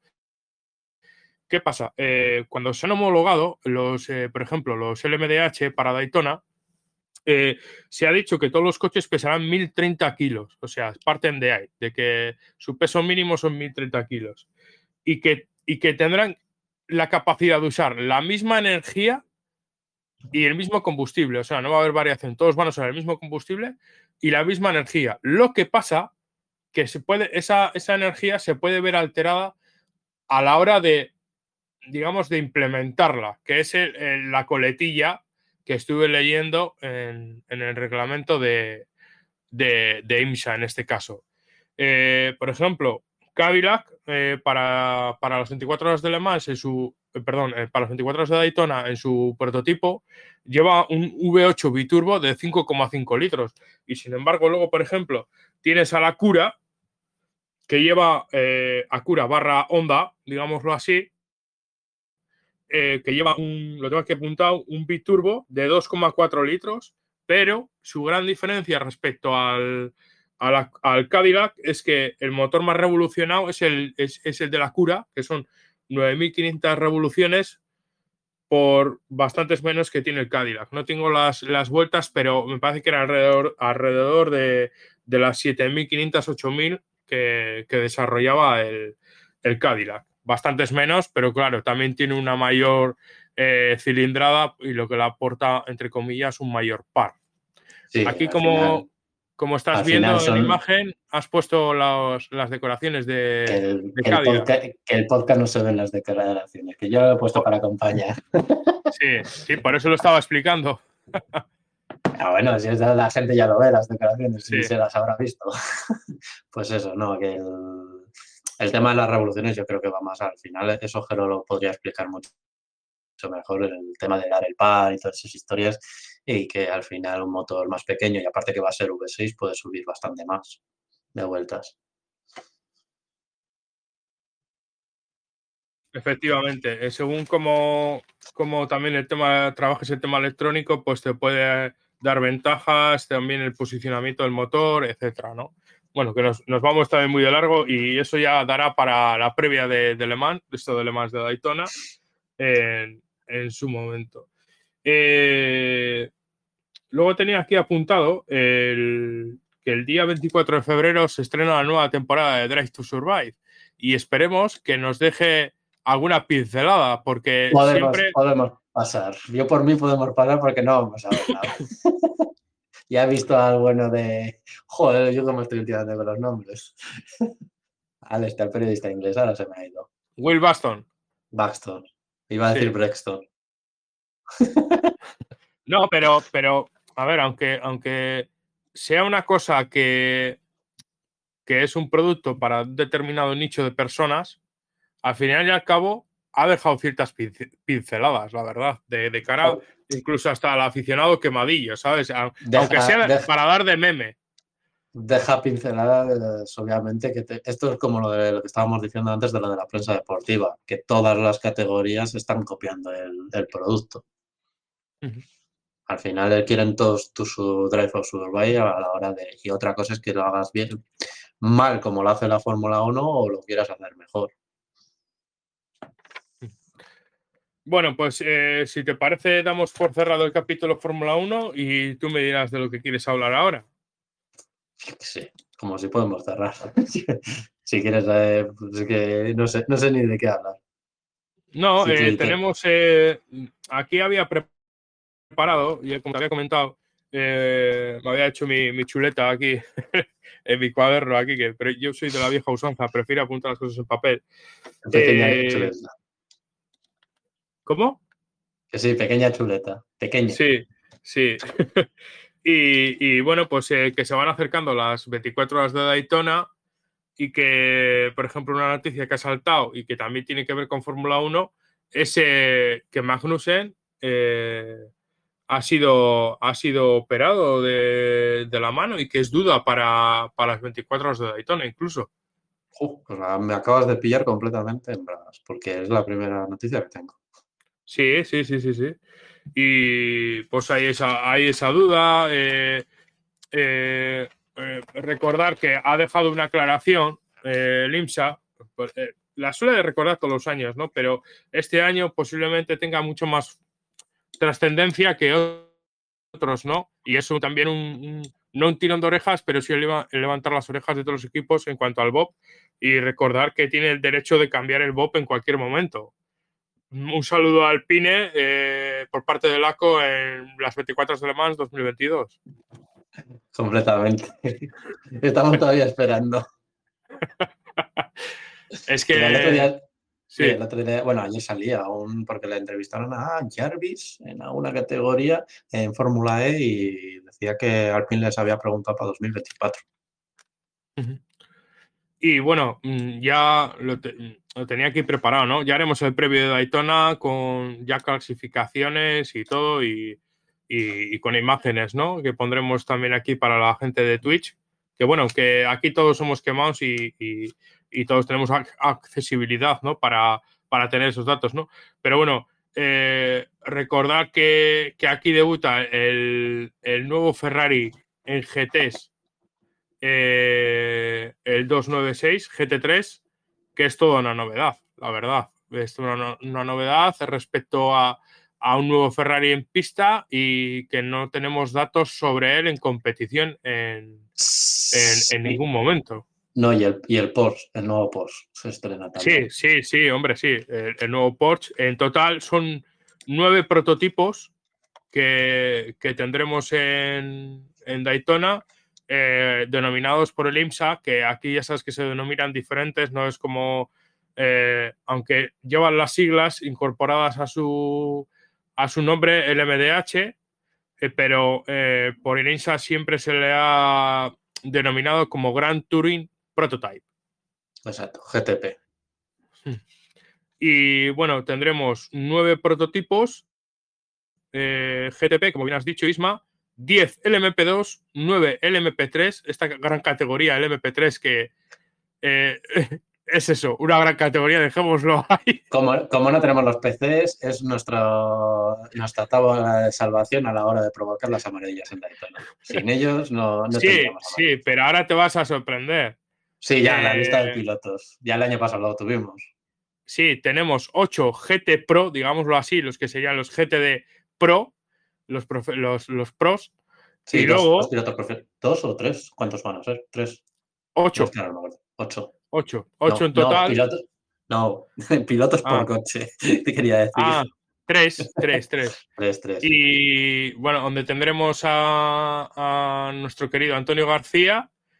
Eh, donde, donde se, eh, ahora no me acuerdo con quién comparte equipo, porque eh, he visto, está viendo ahí la, lista que te pasé, eh, pero eh, faltaba un nombre eh, para pilotar con ellos. No, me acuerdo si era Milner o quién era que estaba con él en el equipo, pero faltaba un nombre por confirmar de esos tres pilotos y me sorprendió, la verdad. ¿En el mismo coche? Sí. ¿No está Ricky Taylor? Espera, no, ahora mira, mismo, no, mira, la lista, ¿eh? ahora mismo te lo digo porque la pasé aquí al grupo y ahora mismo te lo digo Mira, míralo porque Milner suele ir en el otro coche y, estaría, tendría que estar. Yo no he visto nada de Ricky Taylor que fuera a ir a otro, a otro lado. Espera, ahora mismo te lo digo. Bueno, y por, y por proseguir mientras me carga la, página de. de Ricky Taylor, Jordan Taylor. Gracias. Sí, sí, yo, Estoy ya, ya, yo te, yo te he entendido, ¿eh? yo, yo, te he entendido que era Jordan, por eso no te he corregido.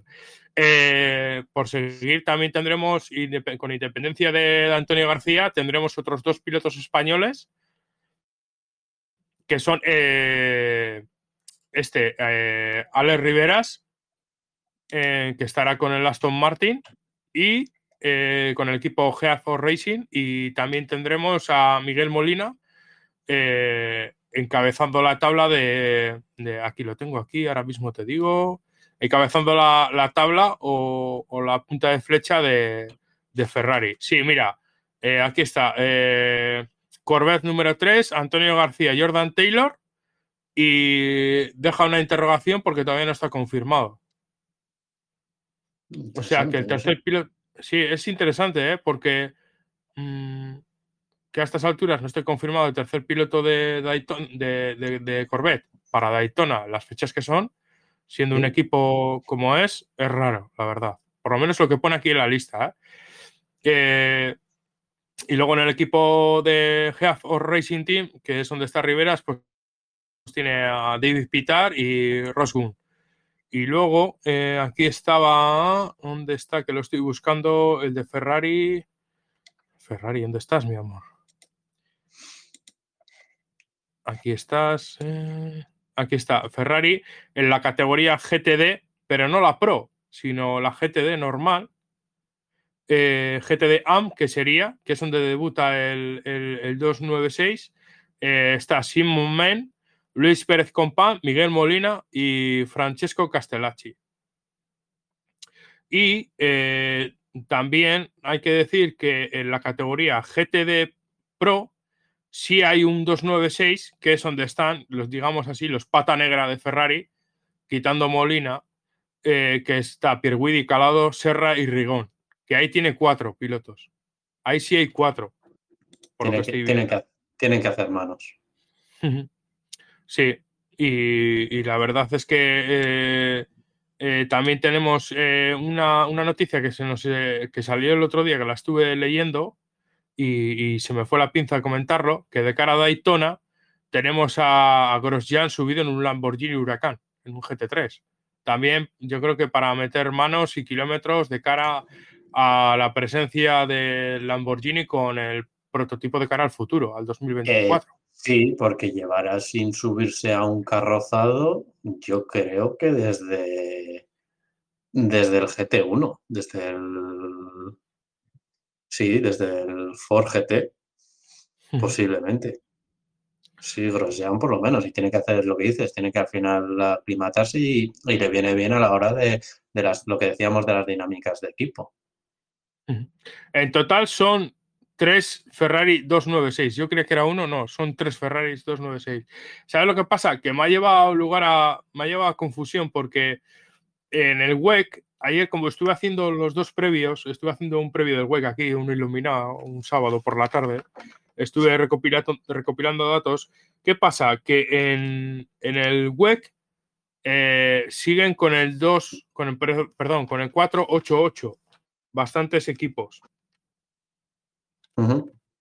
Y claro, me ha dado lugar a confusión con el nuevo coche sin querer de Ferrari con el 296. Que, es que da, lugar a confusión, la verdad. Y eso. Y bueno, eh, pues que eh, dentro de unos días ya tenemos la, el ROAR, como bien nos ha dicho.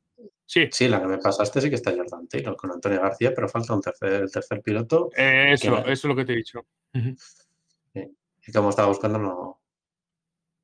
Bueno, pues eh, la verdad es que, como siempre, por norma general, eh, para Daytona hay unos equipazos, tanto en GTs como en prototipos, que ya quisieran muchos campeonatos de tenerlos, vamos. Pues sí, completamente. Y aquí somos fieles defensores del nivel que hay en general de, pilotos en otras categorías. Y como demostró Mary también en la profesionalidad y en el nivel también de, ingenieros o de estrategas. Un saludo también a, los estrategas de Corvette. vale. Eh, es que fíjate, te pones a mirar, ya entraremos más en profundidad, ¿vale? Pero fíjate, te pones a mirar el, el equipo Cadillac con el número uno y ya solo los tres primeros pilotos que te salen en la lista, ahí tienes, no sé si puedes hacer zoom para que lo vean los, los, los, los, big wigs de, Twitch, pero bueno, para, para, los del podcast, pues con el número uno de Cadillac eh, están Sebastián Bourdais, Ranger Van der Zande y Scott Dixon, que yo creo que Ranger Van der Zande, con los años, eh, yo creo que era el típico piloto tapado sin nombre, pero con los años se ha hecho un nombre mm. que te cagas. Y, sí, a lo, tonto tiene un, un palmarés bastante elegante. ya te digo, y yo creo que es un piloto que en las distancias cortas, cortas, perdón, eh, mm, es carismático, pero luego de cara al público eh, se está conociendo aún más porque es eh, un comentarista ha sido a las retransmisiones de Cigo, me parece que es el canal de Fórmula 1 en, en Holanda.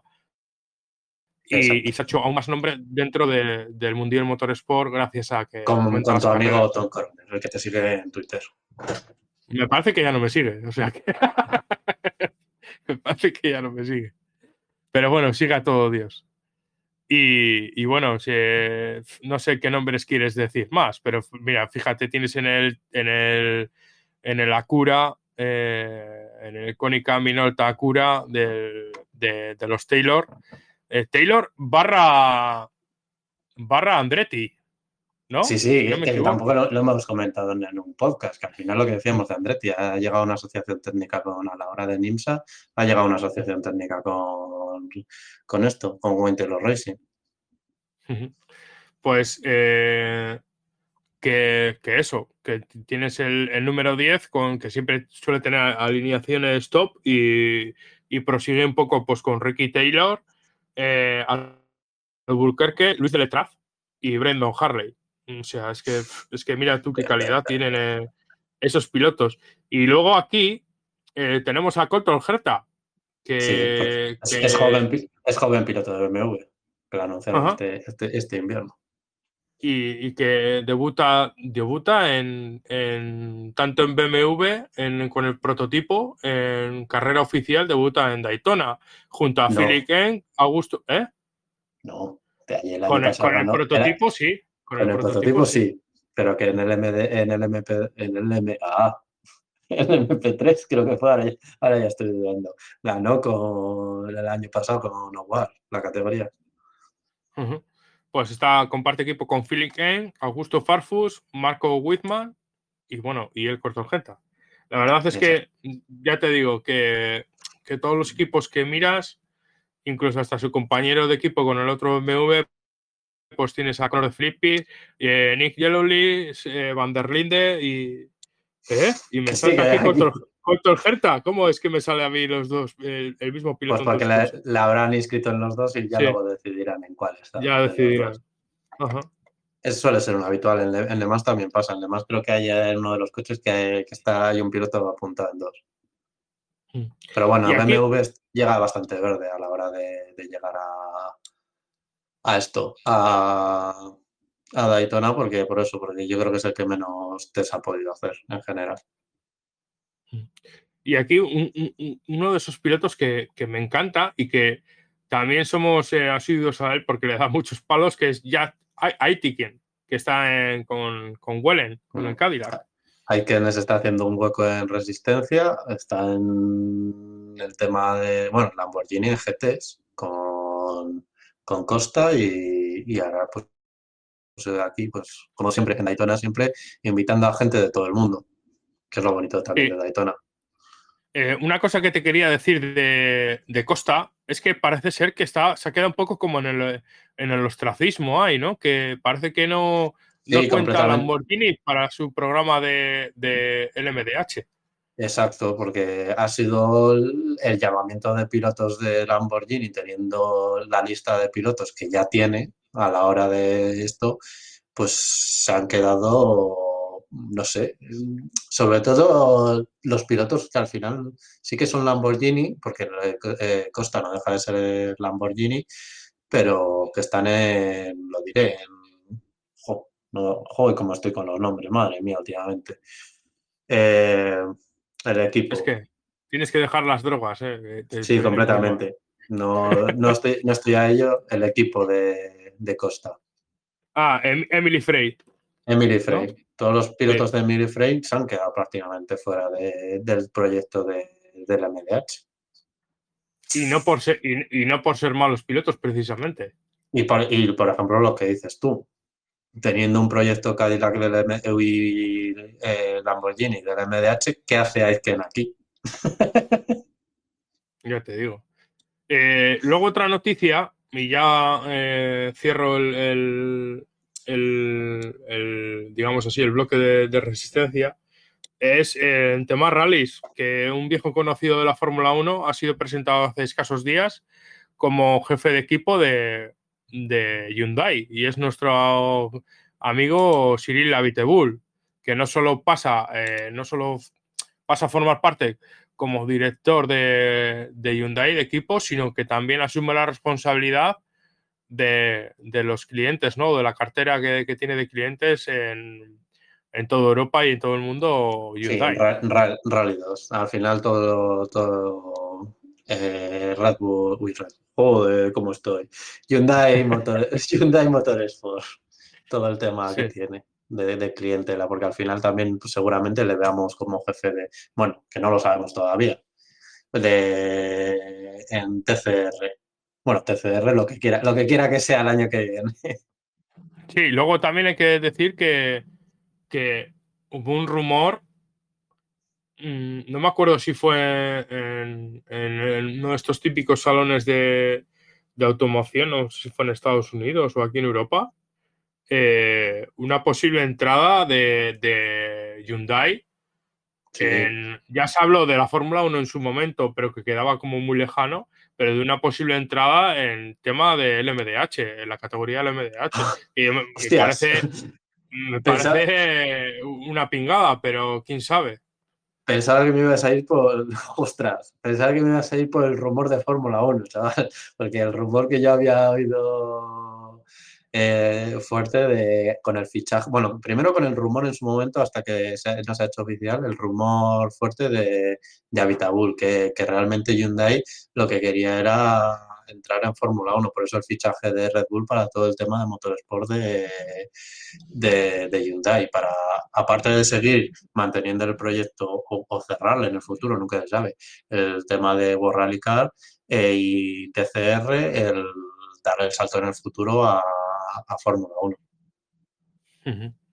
A ver, es, es interesante, ¿no? Que marcas como Hyundai, pues después de su germanización progresiva durante el paso de los años eh, captando personal, porque creo recordar, si mi memoria no me falla, que progresivamente eh, fue fichando, eh, sobre todo en la época de Jos Capito y Andrea Seidel, en, en, la dominación del Mundial de Rallys, tanto en el programa de Motorsport como en mm, más fuertemente en, la, en, la, en, la, en el apartado comercial, fichó a mucha gente de Volkswagen, lo que ha propiciado que muchas veces vayas por la calle y si te quitan los logos digas, estoy viendo un polo, un golf o qué estoy viendo, ¿sabes? Y, te, y, te, das cuenta del salto cualitativo que ha dado eh, Hyundai en los últimos años y que es una empresa que eh, es cierto que ha estado descabezado en el Mundial de Rallys por la marcha de Andrea Adamo, pero que a global se le ve que está muy bien administrada Hyundai, la verdad. Mm. Sí, se me empezaron a entrar en el mundo del motorsport y también el tema de lo que decíamos de los TCR. Al final, el proyecto inicial, eh, pues eso, y han ido expandiéndose, pues eso, en su momento Sí, tenían el N30 eh, para TCR y, por ejemplo, tenían el Veloster para Estados Unidos. Al final tenían sus diferentes proyectos para el mundo. Y el World Rally Car, pues lo mismo. Han tenido un desembolso de dinero bastante grande. Aparte de las instalaciones que, construyeron en Alsacia para todo el tema. Sí, sí, sí. Las instalaciones que tienen en Alsacia o en Colonia, eh, Alemania. Sí, me parece, Alsacia en Alemania. Es en Alemania, pero es que, al final de Alsacia creo que también hay en, Alemania, ah. pero bueno.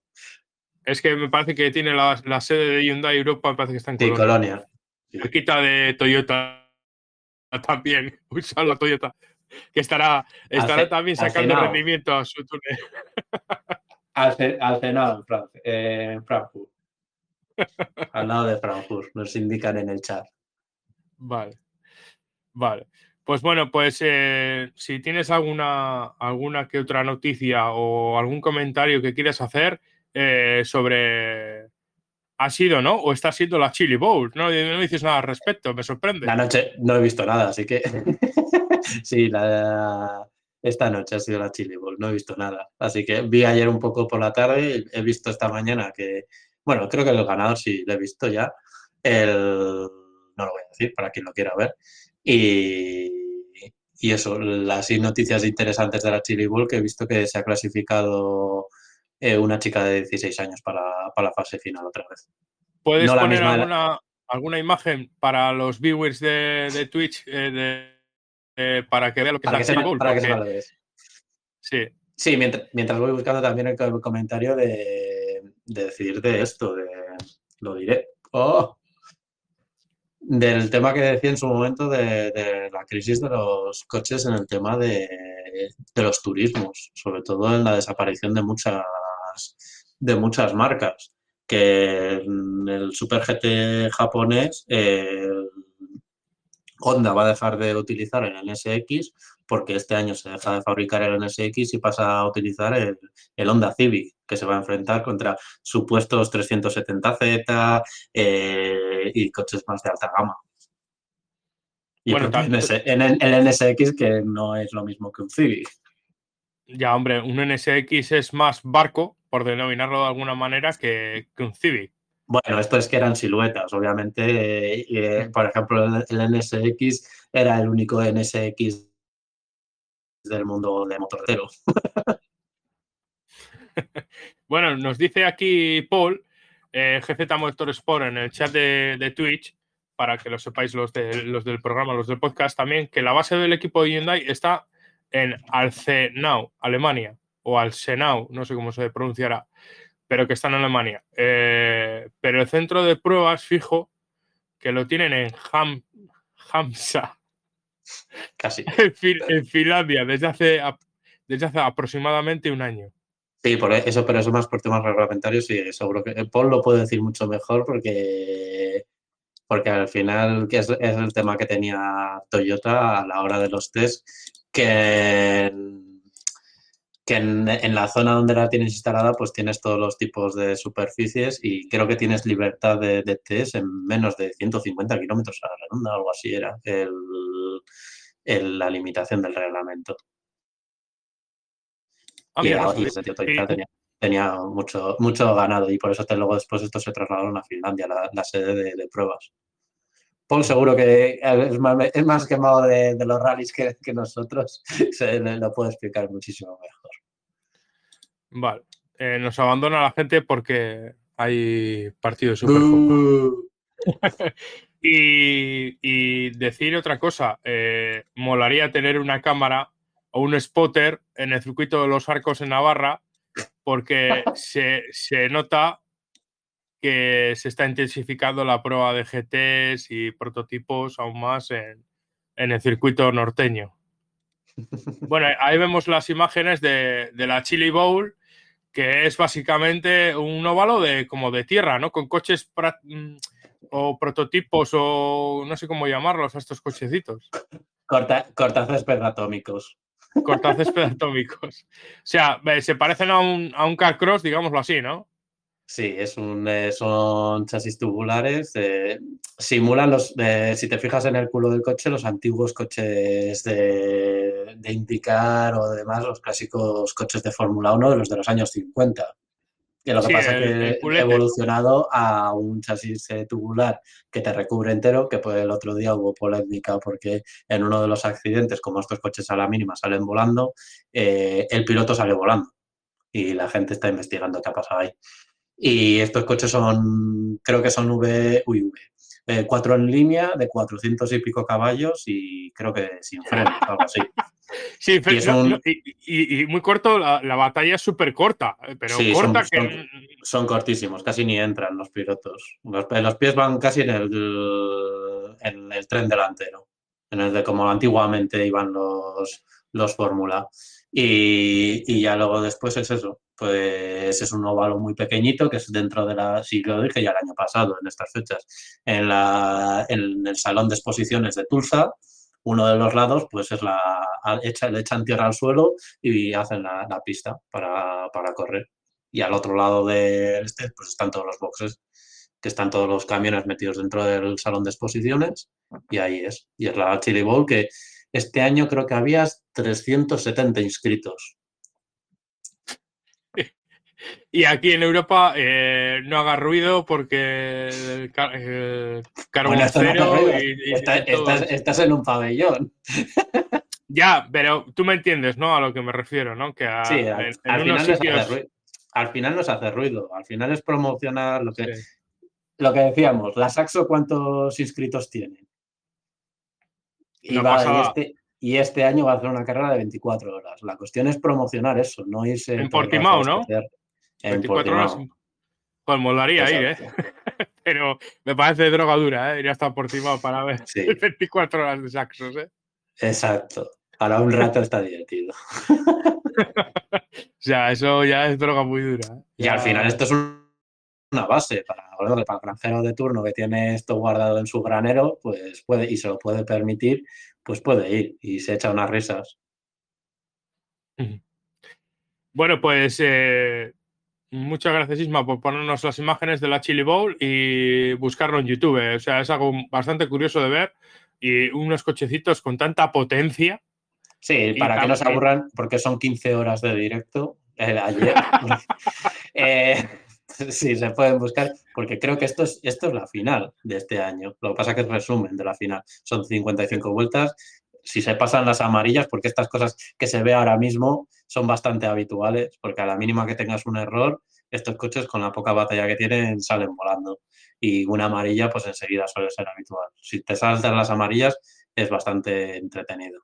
Y aparte es muy emocionante y con los comentaristas que son, bien, todo, todo bien. Ah, una cosa que se nos ha olvidado decir. Eh, ya que estamos en el continente americano, el, el tema de, de Palou y, y, este, y lo diré, oh, y Marcus Ericsson, que van a llevar la misma decoración, ¿no? El mismo patrocinador, que es Legion, ¿no? O Legion, ¿no? Algo así. Sí, sí bueno, ya y, lo llevaba. Sí, lo que pasa es que no coincidían, ¿no? La, la, decoración no era igual, la de los dos. No. Eh, Ericsson lleva la de Monster Mill habitualmente, pero la de Legion iba más con el de Palou y el de Johnson. Pero Johnson, como no está este año, pues la ha heredado Ericsson. Uh -huh. Al final. Que ahí me ibas a decir algo de Swartman, no sé si quieres decirlo antes de cortar. ¿De Swartman? No. Sí, antes ibas a decir algo de Swartman. Bueno, ya no sé si lo has dicho. Bueno, bueno y, que Paul ha dicho aquí que el, el, lo de los test es, es 10 kilómetros a la redonda, sin límites. Uh -huh. Vale, vale, vale. Vale, muchas gracias. Pues bueno, esto ha sido todo por hoy y nos vemos, eh, no sé si esta semana que viene, no lo sé porque hay pendiente un viaje por ahí, pero vamos, intentaremos por hacer programa. Eh, se viene el ROAR y cada vez estamos más cerca de lo que nos gusta, la droga dura. Y si no, entre semana. Tú sí, porque te, te, estás muy enfermo con la resistencia últimamente. Es cierto que pinta este año muy bien.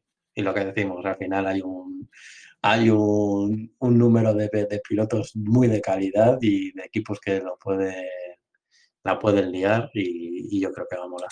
Por cierto, no hemos dicho nada de Calls. Ah, hostia. Es que claro, lo tenía en el previo del web, bandido. Ahora me haces, me haces ahí mirar eh, Calls, espérate, eh, no es Calls, es Floyd Vanguard Racing Teams. Ojalá y, Floyd, y, ojalá Floyd sí sea del boxeador. Solo pido eso, de verdad, solo pido eso. Porque ahora lo vas a decir con, y, con los siguientes pilotos. ¿Cómo? Perdona, es que me ha llegado todo de golpe. Que con los siguientes pilotos. Di, di ah, pilotos. Con los siguientes pilotos. Tom Dillman, Esteban Guerrieri, que sabíamos que estaba haciendo el, los test del equipo. Que, y, Dillman, o sea, y, y Dillman un clásico de, de Baikos también. Sí, que, que, me ha parecido extraño que no aparezca Olivier James Webb, el piloto este británico que está en GTs, pero que también ha hecho pinitos con, con y nuestro querido amigo Jacques Villeneuve, Exacto. que va por la triple corona, chaval. que tiembla, Alonso. que viene a robar Ojalá. el protagonismo a, a, a Montoya. Ojalá, con un Vanguard de Baicoles patrocinado por Floyd, el boxeador. Sería tan, tan, glorioso. Yo es que lo firmo eh, ahora y el año de centenario, ¿eh? El año Hostia, de centenario. Lo firmo, lo firmo, lo firmo. Y después de haberle hecho toda la, toda la liada al hipercar de Baicoles durante un año entero yo creo que si, si, si, eso daría lugar, yo creo que los Nermans estaríamos de palmada toda la semana allí. Se celebraría, aquí se cele... completamente lo celebraría. Sí, sí, sí, bueno, y también habría que decir eso, que Argentina está en el tema de motorsport, está en racha. Bueno. Benavides, Benavides victoria en motos, eh, Colapinto entrando en un proyecto de Fórmula 1, eh, lo que decías de Guerrieri teniendo un asiento para Le Mans, y aparte de tener a Pechito López todavía en Toyota, y, y, luego la sorpresa, sorpresa entre comillas, porque ya se andaba rumorando mucho en Argentina, eh, Canapino en indicar con Juncos, que pierden a, bueno, con la liada que tiene. Es que yo me recomiendo ir a, ir a ver los comentarios que tienen hacia la ACTC últimamente. Ah, y, no hemos dicho. A ver, lo hemos comentado por privado, pero aquí en el programa no.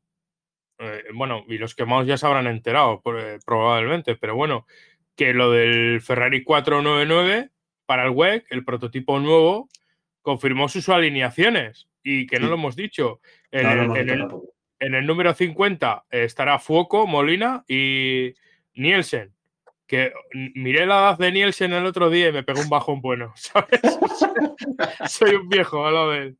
Y luego en, el número 51, eh, perdón, había, había dicho el número 50 mal. Había dicho eh, eh, la alineación al revés. El número 50 es Pierguidi, Calado y Giovinacci.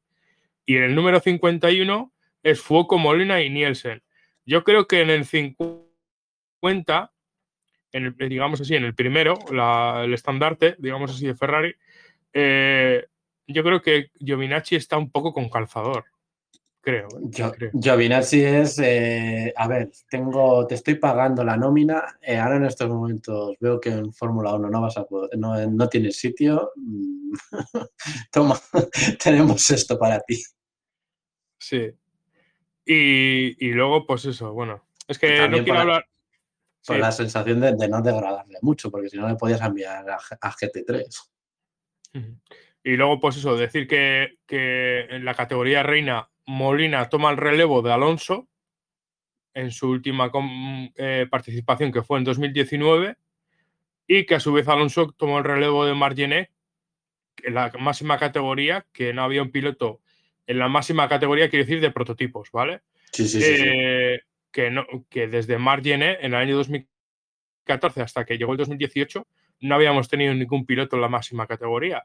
Que, joder, que para un país como España, que tengamos eh, siempre algún piloto por ahí suelto eh, y encima la máxima categoría y encima con Ferrari, pues es histórico, vamos a decirlo así. Bueno, eh, espérate, que te has dejado entre medias, ahora que estaba yo pensando, te has dejado entre medias de Jenny y Alonso el gran proyecto de Nissan con Lucas Ordóñez. Vale, bueno. Bueno. Gran proyecto, vamos a dejarlo así. Bueno, algún, eh, algún día haremos una especie. ¿En qué, año fue el GTR? 2014 14 o 13, ¿no? Ya. Ahora, yo que sé, han pasado muchos años de aquello. Mejor olvidar. Jenny también opina lo mismo que yo. 2014. Bueno, aquí mucho, se habla mucho, se habla mucho de, de de cómo ah. dejó tirado también, también el proyecto de, de Nissan, ¿no? Y dejó tirado o vio el percal y dijo, yo hasta Hombre, Eso iba a decir, yo, en, esta tumba rodante no, no voy a además, que bastante que, que casi me mato con un yo. Sí. Eh, a, lo que iba, a lo que iba a decir, que hay otro piloto, aparte de Lucas y de, y de Mark, es, eh, este lo diré, Olivier Pla, que se ha criado en Cataluña, que sabe, es castellano parlante, y en, una, en un robado de estos en un circuito, si se puede estar con él, pues sería interesante hacerle un par de preguntas sobre el GTR, porque estaba en aquella época. Madre mía. Sí, sí, sí, si lista de pilotos tienes para preguntar, porque tenían un buen, listado de pilotos. Sí, sí, sí. Bueno, pues esto ha sido todo por hoy. Isma, ha sido un placer formar parte o, estar contigo en este, este programa. El primero del año. ¿El primero del, el primero del año? Sí. Sí, me, la hemos tirado muy larga. Ah, pues del primer programa del año 2023 y... A día 15, a día 15 de enero. 15 de enero, pero bueno, oye, ha quedado un programa largo y, con contenido. Últimamente damos muchas. Ah, y un saludo a la gente de Evox y dar muchas gracias porque ya hemos superado mm, casi, no sé si íbamos 99 o ya hemos superado los 100 eh, personas eh, suscritas al canal y la verdad es que muchísimas gracias. Agradece la verdad eh, que nos escuchéis, que ya sabéis que esto no es un programa que lo hacemos para pasárnoslo bien, ¿sabes? Profesional. No es, un programa serio. Yo voy a, aquí voy a decir una interioridad. Yo el tema de las estadísticas de Evox y demás no comento nada porque no las entiendo. Porque sí, lo que dices tú, tú exteriormente ves que no somos 100, pero yo interiormente veo que somos 100 personas ya. Que no he entrado, ahora últimamente no he entrado y no sé cuántos somos, pero sí, el último día que entré ya habíamos llegado a los 100 y hemos pegado un pequeño petardazo estos últimos programas, sobre todo en Spotify, que hemos pasado de, unas 5 personas que nos escuchaban a, casi 30 escuchas en, Spotify y diferentes plataformas de, de anchos. Un saludo, un saludo a todos y, gracias. Y eso, todo el mundo que quiera aportar, bienvenido sea, no solo la gente del chat y los comentarios y redifusión, todo, todo el mundo que quiera opinar está bienvenido y invitado. Pues muchas gracias y esto ha sido todo por este programa. Adiós. Adiós. Con quien yo más quería, perdí sin querer lo mejor que tenía. De tanto ocultar la verdad con mentiras, me engañé sin